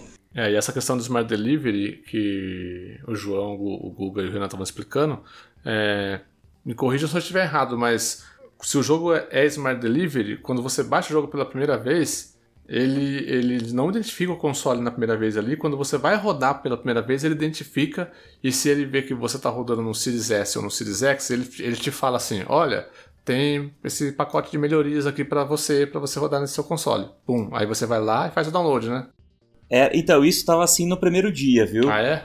é? É, eu já percebi que já mudou. Por quê? Já virou um passatempo. Todo dia eu abro o console, eu já corro nessa aba para ver o que, que apareceu de jogo novo lá otimizado automaticamente. Por exemplo, só para dar um exemplo, hoje é, entrou Rocket League e, e, oficialmente o Destiny 2. Então até, até um caso que a gente estava passando eu com o Gustavo aí, a gente tava falando, eu não tô o Destiny na loja disse que é otimizado, mas para mim ainda não aparece. Ah, vamos instalar de novo, baixa pelo Game Pass. Fa... Né, a gente tentou algumas maneiras para ele é, mudar para essa categoria aí de otimizado, porque, porque não estava.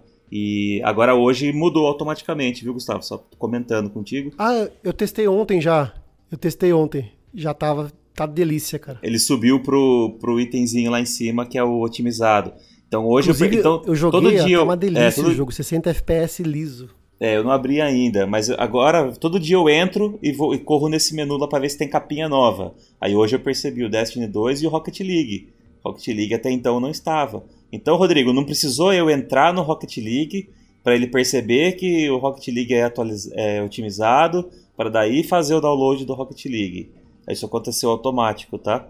Então, isso que você falou era verdade, sim. No primeiro dia foi assim. Tentei rodar o Gears, deu essa mensagem. Tentei rodar o Sea of Thieves, deu essa mensagem. Mas foi só no, só no primeiro dia. Agora já virou um processo automático, ele reconhece sozinho. Comigo aconteceu dos jogos que eu transferi do HD externo, do meu HD externo pro meu, pro meu armazenamento interno. Isso aconteceu com. Eu até comentei com vocês, com Mortal Kombat 11. É, deu, deu um, pau, né? Cada vez que eu, eu, eu transferi ele pro meu HD externo, do externo pro interno, apareceu lá que ia rodar otimizado para X e S.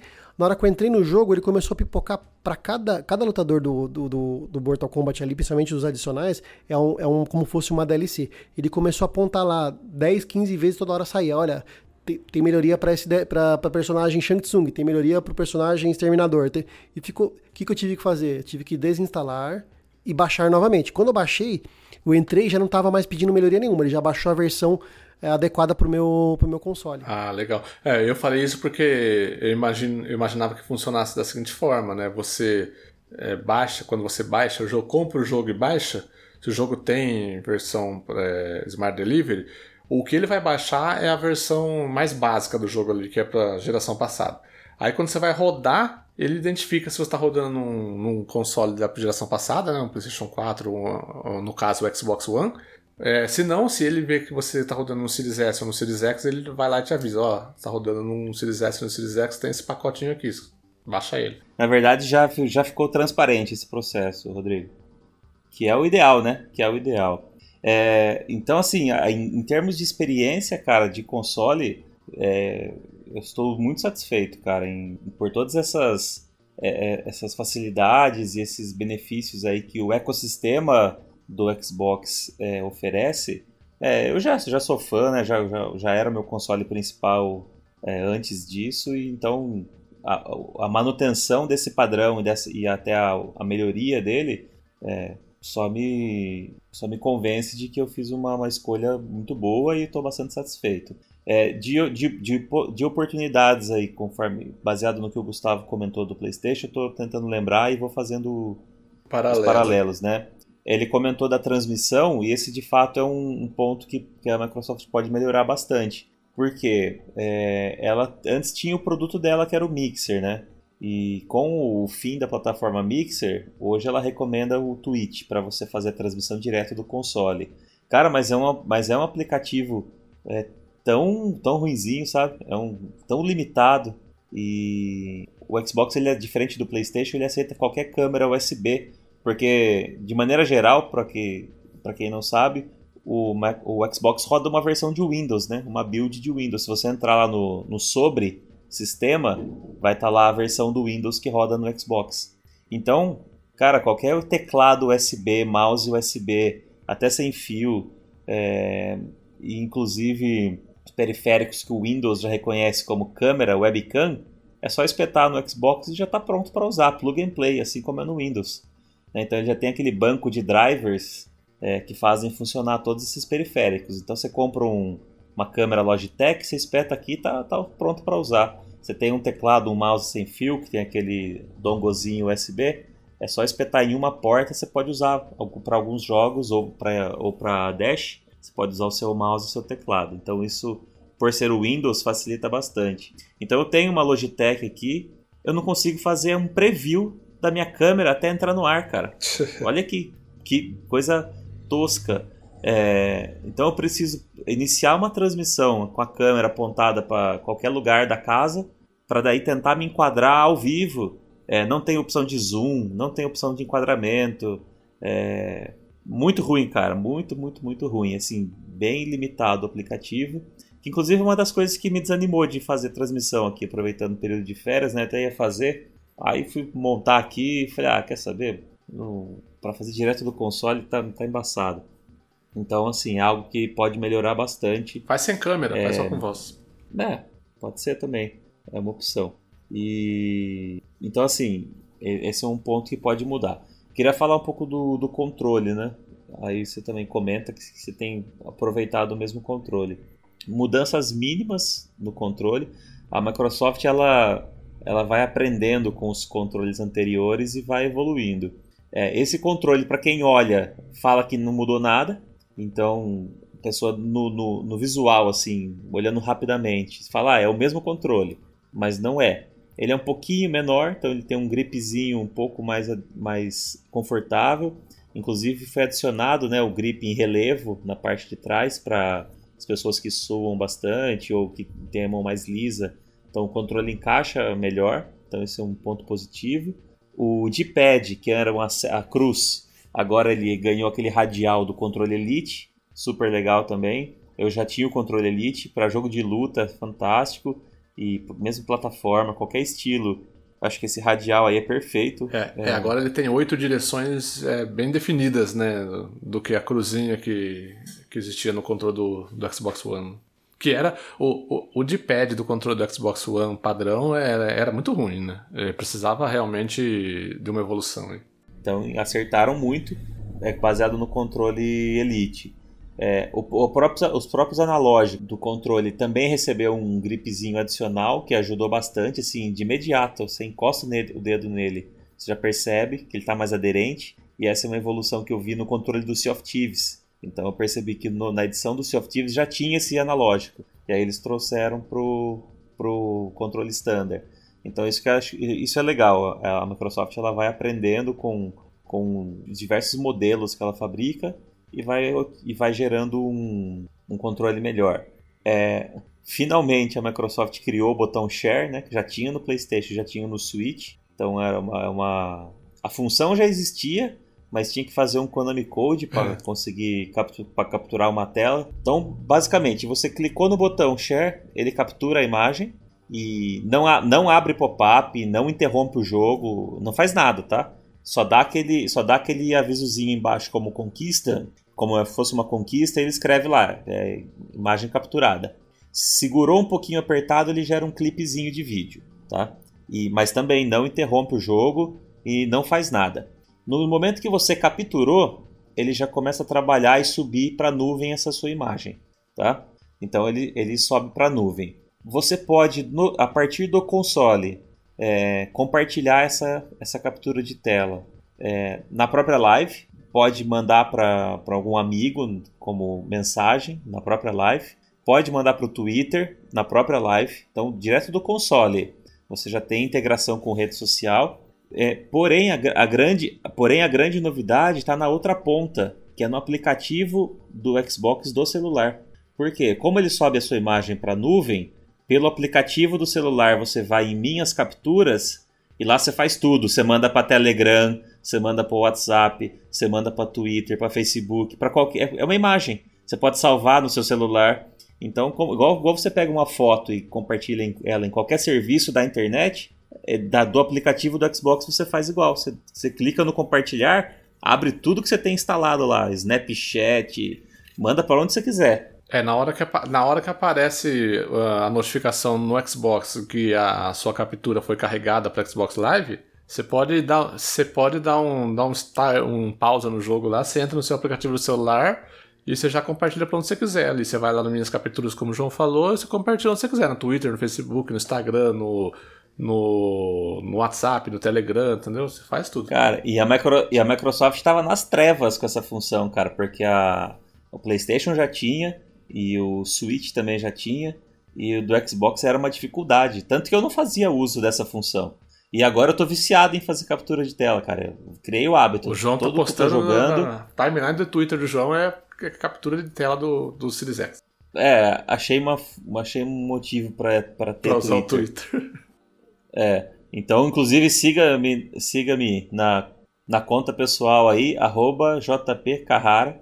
Tudo que eu jogo agora, eu faço uns prints e organizo lá e, e publico durante o dia. É, o João tá falando do controle. Do Series S é o mesmo controle, mesma coisa, ele só é branco, né? A mesma cor do console. E ele, ele ele é igual, basicamente, o controle do, do Xbox One. Ele é um pouquinho menor, quando você pega na empunhadura dele, assim, quando você pega na mão, você já percebe que ele é um pouquinho menor, mas, mas assim, coisa de. Deve ser coisa de, de 3 milímetros, sabe? Que encolheu um pouquinho. Eu achei gostoso porque ficou melhor na mão, assim. O do Xbox One eu gostava já. Mas você sentia que ele é, era você veio do grande. modelo original, né? Do FAT, Isso, né? Você não pegou exato. nem a versão intermediária do Slim, né? Exatamente, é, então. E eu já, aí eu noto muito mais, então, né? A questão dessa diminuição dele. Ficou muito bom, a questão dos grips atrás, né, principalmente para quem joga suando muito nas mãos, igual eu ajuda muito a você manter ali a pegada no controle. Os grips existem também nos gatilhos, né, e, no, e nos botões de ombro ali, né, o LB e o RB, e que também, que também tiveram leves mudanças, né, ficaram, os gatilhos ficaram um pouco mais curtinhos e não tem aquela aquela curvinha acentuada que, que no controle do Xbox One tinha, né, agora ele é um pouquinho mais menos acentuado. Então, assim, são mudanças muito sutis que melhoraram um negócio que já era muito bom, né? Porque eu realmente, com relação ao controle, eu sempre gostei mais do controle do Xbox do que do PlayStation. É, desde o PlayStation 1, PlayStation 2, PlayStation 3, PlayStation 4, eu acho que o controle do PlayStation, principalmente a questão, a posição dos analógicos, que são em linha, né? A gente, ele, ele obriga você a, a colocar o dedo mais para baixo, né? Você movimenta o dedão assim. E a questão da empunhadura embaixo, assim, né? Tipo, ele, é muito, ele era muito curtinho, né? O, as pontas do controle assim para baixo. Então você ficava com o dedo sobrando ali e a empunhadura não era tão boa. O do PlayStation 4 melhorou um pouquinho, pelo que eu vi do PlayStation 5, ainda não tive oportunidade de pegar. O Guga falou que tá com uma empunhadura muito mais parecida com a do Xbox agora, né? Então, assim, no controle, é, meu, é um controle que já era bom, ficou ainda melhor, né? Exatamente. A gente podia falar um pouquinho da diferença, as principais diferenças do Series X pro Series S, né? O Series X é o mais potente, né? O Premium, obviamente. Ele roda jogos em 4K nativo, 60 FPS ou até 120 FPS, se o jogo permite 120 FPS, né? O Series S ele é 1440p nativo com upscaling de 4K, né? Aquele, aquela simulação de 4K é, se o jogo permite, né? E até e aí na questão dos FPS ele, ele é igual, né? Até 60 e até 120 FPS no caso. O, a GPU, né, que é o processador gráfico do Series S, ele é de 4 teraflops e o do Series X é de 12 teraflops, né? É três vezes maior aí. A memória RAM do Series X é 16 e a do Series S é 10 GB. E o armazenamento, né? O do Series X é 1 TB e, do e o do Series S é 512 GB. Né? Basicamente é isso, né? Porque a CPU é a mesma, né? A CPU e a arquitetura é a mesma. O, é, o tamanho do SSD, né? Que um é de 1 TB e o outro é 512, mas em termos de velocidade de acesso e é tudo, é tudo a mesma tecnologia. E eu concordo com o Gustavo, existe jogar videogame antes do SSD e depois do SSD. Cara, dá uma preguiça de voltar para qualquer videogame que não tem SSD agora. Porque é, é, é outra qualidade de vida, né? Os jogos de mundo aberto, eu acabei de terminar o Immortal Phoenix Rising da Ubisoft que a gente vai falar nos próximos podcasts. E, cara, não, você não tem aquela preguiça de fazer um fast travel, né? Às vezes você, você precisava ir pro outro lado do mapa e dava, batia uma preguiça, né? Você falava, ah, depois eu jogo isso aqui. Agora não, cara, clica ali, viajar, foi, já piscou, já tá carregado o jogo e segue, entendeu? Você é, acaba jogando até mais concentrado, cara. Eu percebo que o jogo rende mais, porque você não, você não se pega toda hora pegando o celular para ver uma mensagem. Porque o jogo não para, né? É, então, assim, principalmente em jogos de mundo aberto, é, o foco e, e, a experiência já, já percebi uma, uma mudança interessante. E... Uma coisa que eu fiz foi jogar o Forza Horizon 4, que tem uma tem uma casa que você compra lá que você ganha a habilidade de viajar viagem rápida para qualquer ponto é, do mapa. É, acho que é uns 4 você... milhões que ela custa, né? Coisa acho assim. que dois, dois, dois milhões. Cara, é, isso, isso é, dois, isso. Eu, eu, eu, eu, fiz isso para poder testar. Comprei a casa e, e viajava para qualquer ponto, cara. Eu falava, eu quero, eu quero ir pro... Eu tava tentando fazer aquela aquela conquista de você é, correr, percorrer por todas as, as estradas, né? Ficou faltando umas 4, 5 que eu não consigo achar aquela negócio, cara. Mas com essa função, com SSD, velho, viagem rápida pra qualquer. O negócio tá demais, cara. Você clica e já aparece. É demais, Ah, velho. eh, deixa eu então, te fazer um outro comentário, esqueci, a gente falou do controle, só para fechar também. É, aí já não de experiência, mas é, projetando, né? O Gustavo falou bastante do DualSense e, e para mim que, que não tenho um PS5 e para nós né, que não jogamos, fica a curiosidade e a vontade de, de testar e ter essa experiência. Mas uma coisa, uma coisa importante, que eu já, te, já tenho percebido, por exemplo, no, nos jogos novos. Eu já, eu já, tinha ficado com uma impressão no, no Watch Dogs, mas agora eu, tinha, eu tive certeza jogando o Immortals Phoenix Rising. As third parties começaram a usar o gatilho do Xbox, do controle. Lembra que era uma crítica nossa? A gente falava, ah, o, o Xbox, desde que lançou em 2013 com o Forza 5, já tinha a tecnologia do gatilho é, com um motor individual para cada gatilho, para fazer vibração individual e tudo mais. Mas ninguém, todo mundo sempre cagou, né? Nunca ninguém usou. E eu acho que como reflexo das empresas estarem programando os jogos para fazer em, em, uso do DualSense, ou por tabela ou por, por, é, por algum motivo, os gatilhos começaram a funcionar agora, cara. A experiência do Fênix, esse gatilho vibrou, parecia que era jogo first party, parecia Forza. Então é uma experiência que eu até ia comentar no podcast lá do, do jogo, mas acho que fazia sentido comentar aqui também. De que os jogos do Series X vão, enfim, começar a fazer uso do, do gatilho, porque parece que as empresas agora vão olhar para esse conceito aí, que é a vibração dos, dos controles. E, de verdade, e espero que sim, eu acho que em pouco tempo aí a Microsoft deve vir com um controle novo equivalente ao DualSense que ela não vai ficar para trás. O, no último programa a gente citou a entrevista do Phil Spencer, né?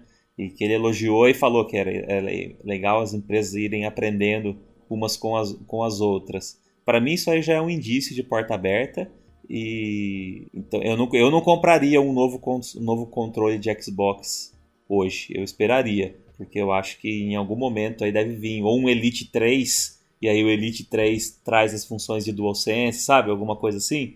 Então acho que fica aí como uma, uma, uma previsão aí do, do, desenrolar dessa geração. Porque se o DualSense é tão revolucionário e as empresas a, a vão aderirem, é, a, a, Microsoft ela não vai ficar só assistindo, ela vai fazer alguma coisa.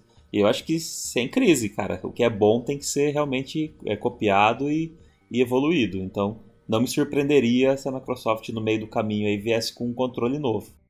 Uma coisa que eu achei legal, a tela de boot do, do, do, Xbox agora é uma tela preta com um símbolo branco do, do Xbox tradicional, símbolo redondo, né? E escrito embaixo Xbox, simplesmente a palavra Xbox. Não fala se é S, se é X, se é nada, ele aparece Xbox, que é esse conceito que eles querem implementar de que Xbox é Xbox, não tem geração, não tem One, não tem, né, eles, né, não tem nada, é Xbox a partir de agora. Isso aí. Então acho que de maneira geral a gente cobriu, cobriu bastante coisa aí. O que mais que vocês tinham? Quer falar do, do, do, Quick Resume que você fez? Você fez testes, alguma coisa? Ah, pra... fiz, fiz bastante teste, cara. É, eu acho que essa é uma evolução também que pode, pode ocorrer. O recurso funciona, ainda não funciona na plenitude. Sim, é isso que eu ia comentar. Não, não, não, não tá muito claro. É... Na verdade, assim, eu acho que ele funciona na plenitude. O que ele não é competente é em comunicar o jogador. Porque Tem jogos Rodrigo, que não tá bugado, o, viu? Porque eu tenho certeza que, que, que, que o, o, jogo ele tem hora que ele carrega e tem hora que ele não carrega no Quick Resume. Mas o fato dele não carregar é porque mudou alguma coisa, ou esgotou a memória temporária que ele tinha para essa função, ou outro, você abriu outros jogos que ocuparam o espaço dele. Então eu acho que falta ainda uma comunicação melhor para a gestão do, desse Quick Resume por exemplo, uma bolinha, um símbolozinho que indique que aquele jogo está com um quick resume vigente. Hoje eu não sei, por exemplo. Hoje eu sou surpreendido. Na verdade, teve até algum jogo aqui, qual foi? Que, cara, eu fiquei dias, dias, dias sem abrir ele. Eu tinha aberto ele lá no, no começo. E eu cliquei nele aqui, ele deu o símbolo lá, Quick Resume, botou eu no meio do jogo. Eu falei, caramba, cara, mas eu já até tirei o videogame da tomada, cara, nem esperava. E ele foi lá e trouxe um Quick Resume. E aí tem o Forza 7, que eu faço um alt tab constante com ele para entrar, ver a lojinha que a cada, cada seis minutos ela renova as cartinhas e tal. Tô toda hora dando alt tab aqui no Forza 7. Do nada, tem hora que você clica e ele não abre, ele abre o jogo do zero, desde o começo. Tipo, sem explicação nenhuma. Então, é, é, é muito boa a experiência, mas ela, ela ainda falha às vezes, ou para carregar o jogo, ou para comunicar para você por que, que aquele jogo deixou de, de estar na memória, ou se ele foi substituído por outro, ou, então, ou se o próximo jogo, jogo que eu abrir. É, ou se eu abrir o próximo jogo, ele, ele vai descartar outro porque ele precisa do espaço. Isso não, isso não é bem comunicado. Aliás, não é que não é bem comunicado, isso não é comunicado, ponto, né? Você hoje, você não faz ideia do que está é, ocupando espaço do seu cookie resume. Mas é um, cara, é um, uma funcionalidade muito legal de você do nada voltar para o meio do jogo sem precisar passar por tela de boot, carregamento e etc. Você fez um teste aí, João? Tentou é, carregar o o Quick Resume aí para ver até quantos jogos o Series X aguenta? Não, não fiz. É, eu fiz no, durante a live que a gente fez do Series S, né? Que a gente mostrando o Series S com, no segundo dia que eu estava com o console aqui em casa. Eu fiz uma live mostrando né, todas as funcionalidades, jogando algumas coisas e tal. E na live eu consegui no Series S fazer o Quick Resume em cinco jogos diferentes, mas cinco jogos que eram grandes, né? Forza Horizon 4, Forza 7, o, o Watch Dogs Watch Legion, Dogs, né? exatamente. É. Então, assim, no, no Series S eu consegui fazer com cinco jogos. Acredito que, pela questão de armazenamento, de potência do Series X ser maior, provavelmente uns 10 jogos aí pode ser que, que chegue, né? Acho que sim, especialmente se forem misturados com jogos grandes e jogos pequenos, né? E aí vale lembrar que na, na live você não conseguiu fazer captura de vídeo, né, Rodrigo? A gente achou que estava com um pau no sistema, mas na verdade seu espaço tinha acabado, né? Depois que você apagou os jogos, você conseguiu voltar a carregar vídeo, né? Sim, sim, foi um problema que eu tive na live lá, tava mostrando o, a questão do botão, do botão share, né? E captura de imagem rolava normalmente. Só que quando eu segurava o botão para capturar vídeo, ele não capturava. Mas aí faltou avisar também, né? Oi? Mas aí faltou, aí eu, olhando pra cabeça de programador de software, né? Faltou comunicar. Faltou comunicar faltou uma mensagem. É, você não tem espaço não é, não é, alguma coisa assim, né? É, não é falha genérica, falha. Aliás, não dava nem falha, dava, não dava falha. nada, não aparecia Quando... nada. É, Pior é, ainda, né? Ele não te dava um retorno do que, do, do que podia estar acontecendo. Aí, assim, nós imaginamos que é questão do espaço, porque na ocasião eu tinha realmente lotado o HD, tava 0 GB de espaço. E de, porque depois no dia seguinte eu fui lá, é, fora da live, fora da live no dia seguinte eu apaguei lá os jogos que eu não ia mais utilizar. E aí eu fiz o teste do, do é, de capturar vídeo e foi normal. Então nós chegamos à conclusão que provavelmente era isso daí. Ah, era espaço que estava precisando para jogar o vídeo lá, né? No, Mas no falhou em comunicar. Exatamente. É, mas uma coisa, foi bom a gente ter falado da questão da captura. É uma coisa que, que tá deixando a desejar o Series X é a questão de tempo de captura que você pode capturar, né? É, cara, pelo menos eu, eu, não, não sei quanto que é aí no Series X, João, mas aqui no Series S eu consigo capturar em até 3 minutos em 720p e 1 minuto em 1080p, no máximo. Eu achei é, muito, eu, eu, achei muito ruim eu isso não, daí. Eu não, vou saber, numa... eu não vou saber de cabeça, mas é equivalente a isso aí também, viu? Principalmente numa é, era de, de ele, streaming, ele captura né? de, de compartilhamento de coisas. Ele captura aqui, 4K60.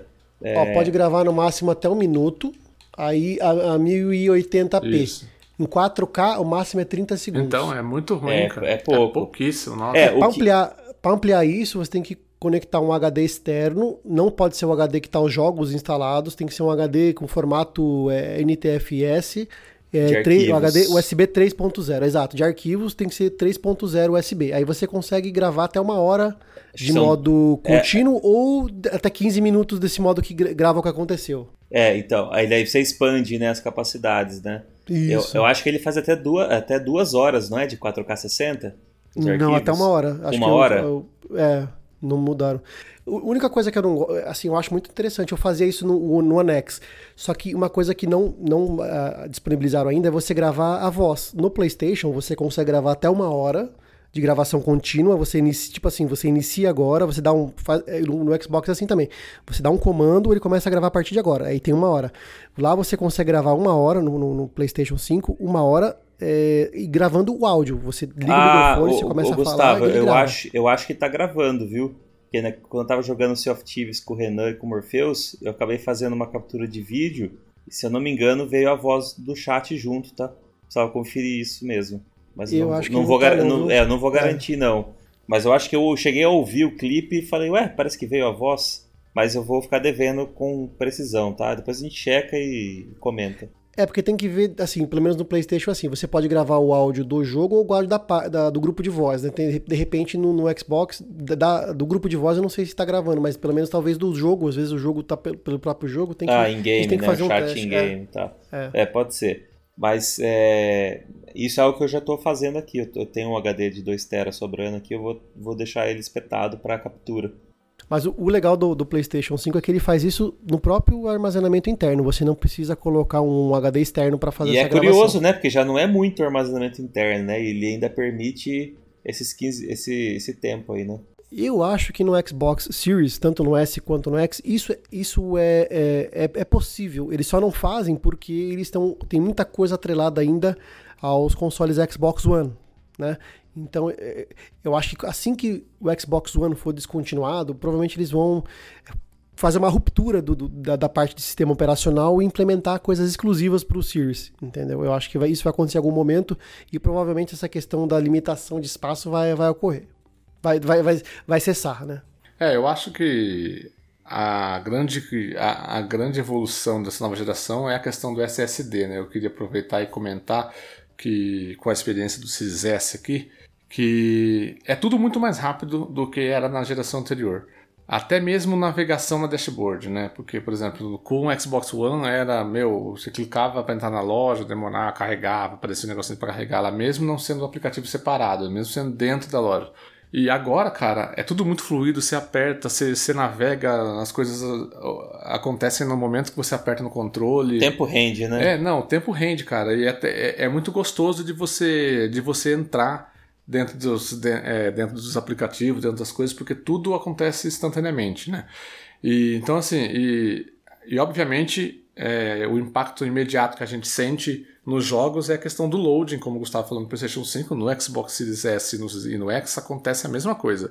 Eu testei alguns jogos no Series S, é, tanto otimizados né, para ele, quanto os jogos via retrocompatíveis, e todos, sem exceção, tiveram loadings muito rápidos, inclusive jogos que costumavam ter loadings enormes, como The Witcher 3, por exemplo, que nós mostramos na live que, quando eu fiz do Series S.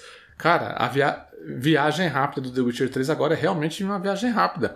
Você conta um, dois, três, a, a tela tá apagando, seu, o Geralt tá aparecendo, entendeu? Demora, demora mais um pouquinho quando você vai mudar de, de mundo ali, sabe? Você vai, você vai de Velen pra para Pomar Branco lá, não sei, a primeira área do jogo. É, aí dura 4. Aí dura 4, é, exatamente. Quatro, você, você, roubou minha piada, João. Você conta até 4, daí aparece. É, então, assim, cara, meu, realmente essa questão da viagem rápida agora é um negócio que a gente usa de verdade no jogo, porque não demora mais aquele. Não, não é mais aquele um minuto de loading que você para pra olhar o Twitter, sabe? Não, você realmente rende no jogo. E. Questão, questão de. Eu queria aproveitar já e entrar na questão do jogo, João. E aí você. Deixa eu só falar um negócio. As empresas vão ter que achar outro, outro modo de colocar as dicas do jogo, né? Porque geralmente era entre os loadings, né? É, Dark Souls, e Assassin's Creed, eles colocavam entre, os, entre os loadings. É, inclusive, inclusive eu queria, eu, eu queria falar sobre essa questão do SSD, que de momento a gente está vendo o impacto na questão dos loadings, né? Mas eu estou bastante curioso e eu quero ver o que, que a indústria, o que os desenvolvedores vão fazer com esse SSD em questão de gameplay, né? O que, que eles vão poder. É, em design, é, né? design do jogo. O que eles vão utilizar dessa velocidade SSD, dessa nova estrutura, né? De velocidade, como eles vão fazer isso transformar a nossa, a nossa jogatina, né? Como a nossa jogabilidade dentro de cada jogo. A primeira coisa que a gente vai ver vai ser no, no, no The Medium, né? E no Ratchet Clank, que eles estão prometendo que o poder do SSD que vai diferenciar o gameplay. Exatamente, no The Medium você vai ter duas, duas realidades lá paralelas acontecendo ao mesmo tempo né, na tela, né? Duas coisas sendo renderizadas ao mesmo tempo na tela. E no Ratchet Clank você, pelo menos o que mostrou nos trailers, né? O cenário muda muito rápido, né? E as coisas do cenário. É, você vai atravessa portais. Você atravessa portais e, e, na, e, na, hora o cenário muda. Não, parece que tinha alguma funcionalidade no jogo. Você aperta um botão, é, o cenário muda sempre se você precisar atravessar portal. Tum, na hora. Assim, você tá correndo, tchum, muda. Entendeu? Tipo um, guaca, tipo um Guacamole, só que em 3D. Exa exatamente. Quem, oh, quem, jogou, quem jogou Titanfall 2, ele tem um esquema É, desse, também. que você É. tem duas realidades ali. ó. Sim. E foi nessa geração, na geração Sem passada. SSD, imagina o que os caras vão fazer com SSD. É, exatamente. É. Bom, eu, Mas diga lá, eu testei no Series S alguns, vou citar algumas coisas aqui de jogos otimizados para ele, né? Mais recentes e jogos retro- via retro. Os jogos otimizados eu testei o Heaven, né? Esse, esse novo jogo aí que saiu no Game Pass, que vou trazer também a- o review dele no próximo episódio de jogos. Testei o Immortals Phoenix Rising, junto com o João aí, o Mortal Kombat 11, o Watch Dogs Legion, o Forza Horizon 4, o Sea of Thieves, alguns desses jogos já, que já são otimizados. E mesmo numa TV 1080p, Full HD, que não é uma TV 4K e nem um monitor 1440p, eu noto a qualidade gráfica, o salto, o, o, o, assim, não é um salto muito significativo, não é, mas já dá pra notar, sabe, a diferença desse jogo no Series S com a diferença dele no Xbox One Fat que eu tinha, né, principalmente no Fat, né. Então assim, é, cara, o jogo ele, tá os gráficos estão muito mais nítidos. é, é, parece até que às vezes eu tô com HDR na televisão e a televisão não tem HDR, entendeu? É, tem mais conteúdo, porque é diferente, não é só sobre resolução, né? O que está sendo processado e gerado é diferente. Sim.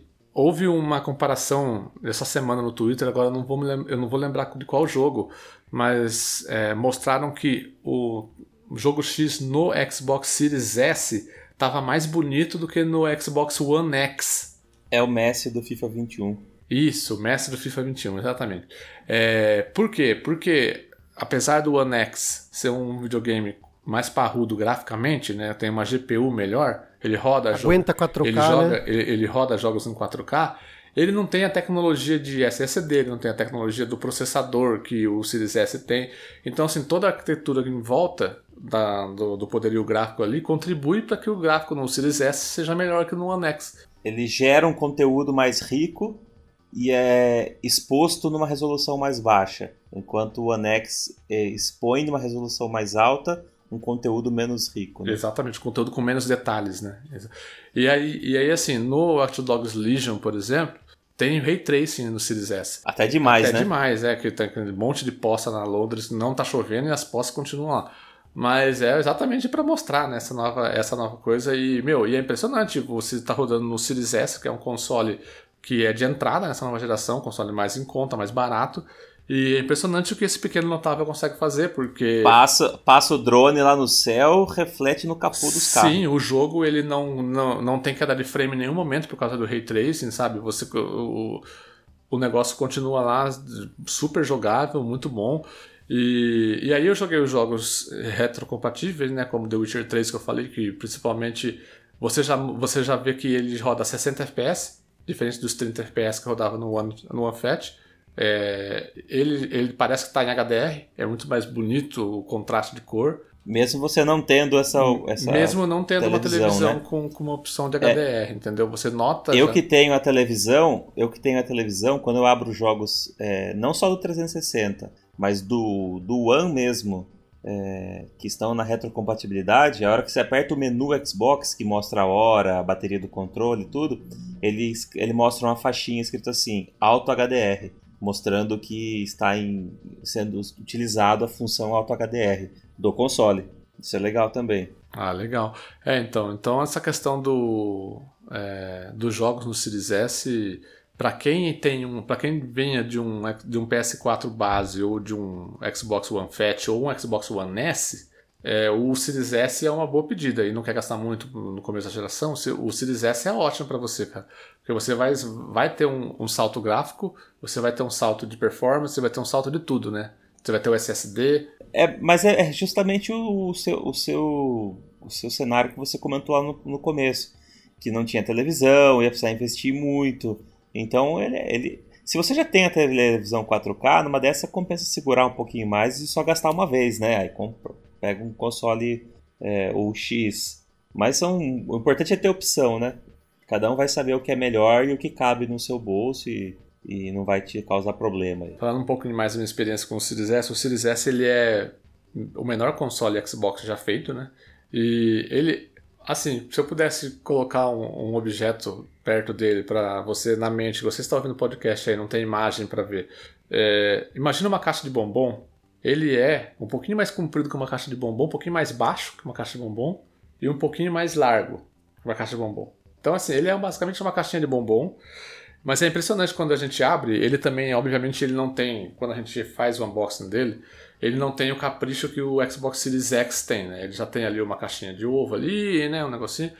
Mas ele tem a caixa como se fosse um baúzinho, né? Você abre igualzinho do, o do Series X. Ele vem embalado no papel branco, em vez do papel preto, que é o do Series, que é o do Series X, embalado naquela fita, né, que está escrito Power Your Dreams, né, que é o mote da, do Xbox aí nessa. Isso, esse é igual. É, nessa, nessa nova geração. É, e, e, a primeira coisa que eu fiz é assim, eu realmente assustei com o tamanho dele, ele é muito pequeno, realmente como os pessoal falavam.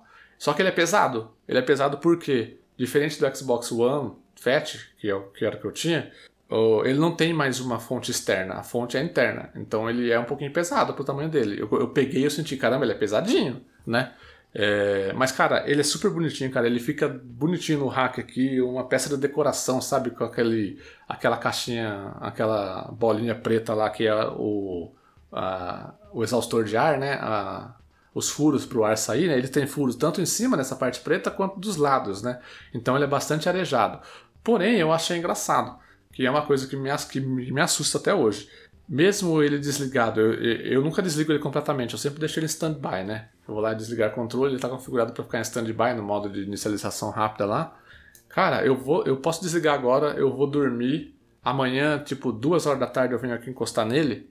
Eu não liguei ele, eu vim aqui encostar nele, ele tá quentinho em cima, assim, sabe? Meio morninho. Eu não sei se isso é normal. É normal, o meu One X ele ficava assim quentinho também. Deixa, e acho que também o Series X também deve ficar, que eu não, não, não, fiz o teste nele, mas no meu One X eu já fiz esse teste ele fica quentinho. Fica quentinho, assim, não fica quente, quente. Ele fica quentinho, sabe? Morninho, assim. Morninho. É, é. Aí eu falei assim, pô, engraçado, será que ele fica. A ventoinha tá funcionando ali enquanto ele tá em stand-by, alguma coisa assim, né? Porque, bom, mas até agora ele tá, ele tá tranquilo, né? Tipo, temperatura normal quando tá em funcionamento, quente, né? Como, como todo eletrônico é, né? Ele é super silencioso, cara, não faz nada de barulho, nada, nada, nada, até porque ele não tem um drive de, de disco, né? Então ele só. Ele não tem a questão do de ler um disco quando o disco está rodando lá, girando muito rápido lá dentro, então já elimina essa questão do barulho, né? Inclusive, você fez me lembrar que eu até hoje não testei. Nem sei se o meu veio funcionando ou se veio com defeito. Olha só, precisa, precisa testar aí, né? Porque teve um.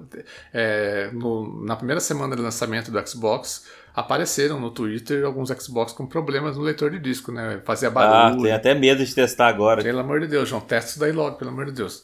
O grande, a grande questão do Series S era o tamanho do SSD, né? É um SSD de 512 GB que na verdade você tem 380 GB só livre por causa do sistema operacional. Porém, eu fiz diversos testes aqui e para o meu perfil de jogador que é, jogo no máximo três jogos ao mesmo tempo, eu não acho. Eu, eu tenho uma internet razoavelmente boa aqui, então se eu quiser baixar um jogo, eu coloco para baixar em meia hora, 40 minutos o jogo está baixado. É, não, não me afeta, né? Eu tô, por exemplo, nesse momento eu tô com 9 jogos instalados nele, ainda tenho 15, 15 GB livre. E eu tenho jogos grandes nele, por exemplo, eu tenho nesse momento instalado o Assassin's Creed Odyssey, o Forza Horizon 4, Forza Horizon 7, eu tenho é, são grandes. O Immortals Phoenix Rising, que também não é um jogo pequeno, entendeu? Então, assim, eu tô com 9, 10 jogos. Dá pra colocar 10, 11 jogos, dependendo do tamanho dos jogos aí. Se for jogos de 7 GB, dá pra colocar mais dois, dois jogos. É, mas uma coisa assim, então é uma coisa que não preocupa para quem é esse perfil de jogador. Porém, é, uma coisa que eu notei. A tecnologia do SSD permitiu também que os jogos, mesmo otimizados, sejam menores do que é, em tamanho de arquivo do que os jogos para o console anterior. Por que isso? Porque a tecnologia do SSD, o que, que ela faz? Ela não, ela não exige que a, a desenvolvedora coloque partes iguais dentro de locais diferentes do HD. Por exemplo, quando era no Xbox One e no PlayStation 4, o que, a desenvolvedora fazia? Para tentar acelerar o processo de carregamento dos jogos, de carregamento de textura, ela repetia aquela textura, uma textura X, numa parte do HD no, em outra parte. Uh, você tinha o mesmo asset, o mesmo arquivo em duas partes diferentes do HD, exatamente para buscar a parte que está mais próxima, a parte mais rápida. Com a velocidade do SSD, isso não é mais necessário. Então, o que, que, o que acontece? Não precisa mais replicar esse arquivo dentro do mesmo SSD. Você faz uma vez só e deixa ele lá em um lugar. Ele, o sistema vai lá, precisa buscar, ele busca onde ele está. É muito rápida a velocidade de transferência. Então, o que aconteceu? Como não precisou duplicar mais, mais partes, arquivos, o tamanho do, o tamanho do jogo ficou menor. Né? Impressionante, impressionantemente, o tamanho do jogo ficou menor, mesmo sendo um jogo para nova geração. Esperamos que seja tendência. Exatamente. Queria saber de vocês assim agora, né? Que vocês que adquiriram aí o, os consoles novos, eu queria saber assim, para além da óbvia é, do óbvio prazer, né, de ter um console no lançamento, né, isso tá óbvio que é muito legal, muito bacana. Mas além disso, vocês acham que valeu a pena adquirir agora o console? Vocês estão vocês estão achando que, que valeu a pena além de, dessa questão de ter no lançamento? Vocês estão curtindo? Valeu a pena comprar agora? Eu vou responder aqui pensando como um, um produtor de conteúdo que a gente é, né? No nosso caso, valeu a pena, né? Porque nós, nós sempre gostamos de, de trazer novidades, de mostrar, de mostrar as novidades da, da indústria para o pessoal que acompanha a gente. Então nós sentimos na, meio que na, é, na obrigação, entre aspas, vai, não é uma obrigação. Porque eu acho mesmo. Obrigação é, moral. obrigação moral. Mas eu, eu, eu, digo assim, mesmo se a gente não fosse um produtor de conteúdo, provavelmente a gente compraria agora porque nós somos entusiastas disso daí, né? É, então, então, assim, sim, eu acho que vale a pena se você. Mas também a gente precisa falar um negócio. Ainda é um produto caro. É caro, mesmo o Series S é um produto de R$ 2.700, não é uma coisa de, de 700, 600 reais que você vai lá e, e compra é, menos, com menos peso na consciência. É um negócio que exige planejamento, né? É, mesmo se não tiver planejamento, você precisa ali se comprometer a pagar umas parcelas, né? Você nunca, é difícil você ter esse dinheiro no, cash ali na hora. Então, assim, ainda é um produto caro, videogame no Brasil, ainda mais na situação que a gente está. Então, se você tem um PlayStation 4, um Xbox One, o Fat, ou o One S, ou o One X, e você está feliz por enquanto, é, eu, eu, eu, eu falaria o seguinte: segura um pouco, segura um pouco, guarde, o seu, guarde dinheiro, se planeje para você comprar um pouco mais para frente. Daí você vai estar tá com, é, vai estar tá com um valor mais acessível. Você a transição está sendo suave, né? Principalmente, principalmente no Xbox, está sendo uma transição bem suave. No PlayStation 5 não tão suave, mas ainda é uma transição um pouco tranquila. Então, assim, se você está é, tá nessa ânsia, ah, preciso comprar porque tá todo mundo comprando, não, segura um pouco. Seja feliz com o que você tem ainda hoje, ele vai. É, se não vai te fazer falta o dinheiro, compra, né? Não, sim. A questão tá... é, não vá se enrolar. Exatamente. Não vá é. se enrolar pra, só por, com. Por causa do hype. É, o que eles chamam de. de né, é o. É o FOMO. FOMO, isso é. Conhece o FOMO? É o Fear of Missing Out. Exatamente. É, a, é aquela sensação que você fica incapaz porque você se sente que você tá fora da brincadeira. Você tá perdendo alguma coisa. Você, que você. É, exatamente. Você não, não, não faz parte da turminha, então você tá perdendo algo. E não é assim. É claro que você vai ter alguns benefícios, mas não vá se enrolar por conta disso, né? A gente não está vivendo um momento da indústria como era antigamente, né? Que para jogar o Play 3 você tinha que é, só jogar jogo de Play 3. Para jogar o Play 4 era só jogo de Play 4. Hoje em dia tem a retro, tem essa transição bem mais suave. É, você ainda está contemplado por um tempo, aí vai ter jogo para jogar no seu videogame atual. Então, realmente, só não, não vá se enrolar, essa é a questão, né? Não vá se comprometer, não vá se criar problemas financeiros Ainda mais na Simplesmente situação... para É, essa situação que está tudo, Ainda né? mais na situação econômica, financeira que o país está, né? De, de, tudo. Agora, se você tem a condição, é, conseguiu é, priorizar, né? Conseguiu guardar, ou aquela parcela todo mês não vai comprometer seu orçamento, aí manda ver porque vai valer muito a pena. Com certeza, com certeza. Am, ambos os consoles são muito bons. Entra naquela questão também do, do preço e do valor, né?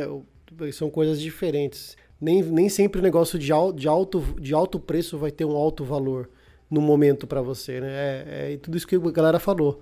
Se vai agregar valor para você agora e você tem como como é dispor desse, desse valor, vá lá e abraça. É, depende do quanto você, você usa, vai... né? Depende. É, se, se você joga todo dia, faz uso diário, é algo que é um hobby que você gosta e, e é o seu principal seu, seu, seu, principal hobby, cara, isso tem, tem muito mais valor do que para uma criança que é só mais um brinquedo junto com aquele monte de brinquedo que ela tem e tanto faz se é um Play 5 ou se é um Play 3, né? Exatamente. E caso contrário, você pode comprar no final do ano que vem. Ah, pra, pra mim valeu. Os dois, Gustavo? Os dois, os dois valeu a pena sim. Até porque, é, acho para mim a compra de um console, ele, ele não é apenas o, o, o momento, porque eu estou investindo para a geração, no mínimo até a, a, meio da geração, quando vão lançar o, o Xbox Series X, X, X, X, sei lá o que, e o PlayStation 5 Pro, né? É. Então, é um investimento também que você faz é futuro. Você aproveita o momento, mas você também já garante aí pelo menos 6 a 7 anos de, de entretenimento, né? É, para mim também, para mim também valeu a pena. É, o meu salto, o meu salto foi significativo de um Unfast pro Series S, como eu já falei no podcast, e estou feliz porque é o primeiro console que eu consigo comprar no lançamento. Eu nunca comprei um console no é, uma semana depois do lançamento dele, sabe? Não foi nem no lançamento, foi uma semana depois, mas. Não, de acordo com o Google, não conta. Você comprou uma semana depois, não conta. Já não ainda conta. Tá valendo, tá valendo. Então foi o primeiro console que eu comprei, porque o meu, o meu Xbox One eu comprei em 2015. É, anteriormente a ele, que o PlayStation 3 e o Xbox é, 360 o PlayStation 3 eu comprei lá no finalzinho da geração do PlayStation 3, em 2012, sabe? É, exatamente para jogar Last of Us. E o, e o 360 acho que eu tinha comprado em 2000 e 2011, 2010, um, um, um, ou dois anos antes. Então, assim, nunca comprei um console de lançamento, consegui comprar agora e tô feliz experimentando, curtindo as coisas, aproveitando, é, descobrindo as coisas junto com todo mundo, sabe? E essa vibe, eu curto muito essa vibe de, é, de descoberta, então tá, tá bastante legal. É, a gente tá vivendo um momento único entre todas as gerações que, assim, os consoles foram lançados, eles acabaram, então eles vão ser relançados, né? Porque não tem, se quem quiser comprar agora não dá. Eu tô tentando comprar um e não consigo, então eles vão ser relançados. Exatamente, é, é um segundo lançamento em menos de seis meses. Eles vão ter que abrir outra pré-venda, né? Para os próximos. É, o, o, sentimento é esse. A gente, a gente, a gente, a gente até falou com o Renan, né? Que quando chegar não vai ter estoque, não. Não vai chegar a formar estoque, porque recebeu, saiu. Eu li uma matéria na Isto É falando sobre os robôs. É, os robôs cambistas. E lá na matéria estava dizendo que estava prevista uma nova safra desses novos consoles pro final de dezembro agora. Vamos ver. Isso até fora do Brasil, Renan. Lá eles chamam de scalpers. É o público que não faz só com videogame, não. Eles fazem isso com diversos produtos, né? Tem bots, os bots monitoram, inclusive os bots fazem a, prova, a compra, inclusive. É, não é só para monitorar preço, não. É, assim que fica disponível, o bot já identifica, tem uma, uma, uma inteligência ali de, de RPA, né, que a gente fala, que é a robotização de, de, de, de automatização de processo que ele simplesmente já sabe quais campos ele tem que preencher, que valores vai ser preenchido, e é, ele simula como se fosse uma pessoa digitando e avançando, clicando, e esse robô faz a compra assim que fica disponível no estoque. Beleza, é isso, gente? Mais alguma coisa? Ah, os caras vão xingar nós, né? Porque fala 20 minutos de PlayStation, uma hora de Xbox, mas tá bom. Não, vou, não, não, pô. o Google falou bastante. bastante o Google falou quase uma hora de PlayStation. Não, eu acho que ficou bastante equilibrado. Que o Google falou. Eu, eu vi aqui no, no tempo aqui, eu, fui, eu, eu fico olhando o tempo né, no, no Audacity. Tava com 55 minutos, o Google tava falando de Playstation ainda. Então teve, vai ah, ter então tá bastante. Tá Quase uma hora. E eu olhei aqui tava 50 minutos.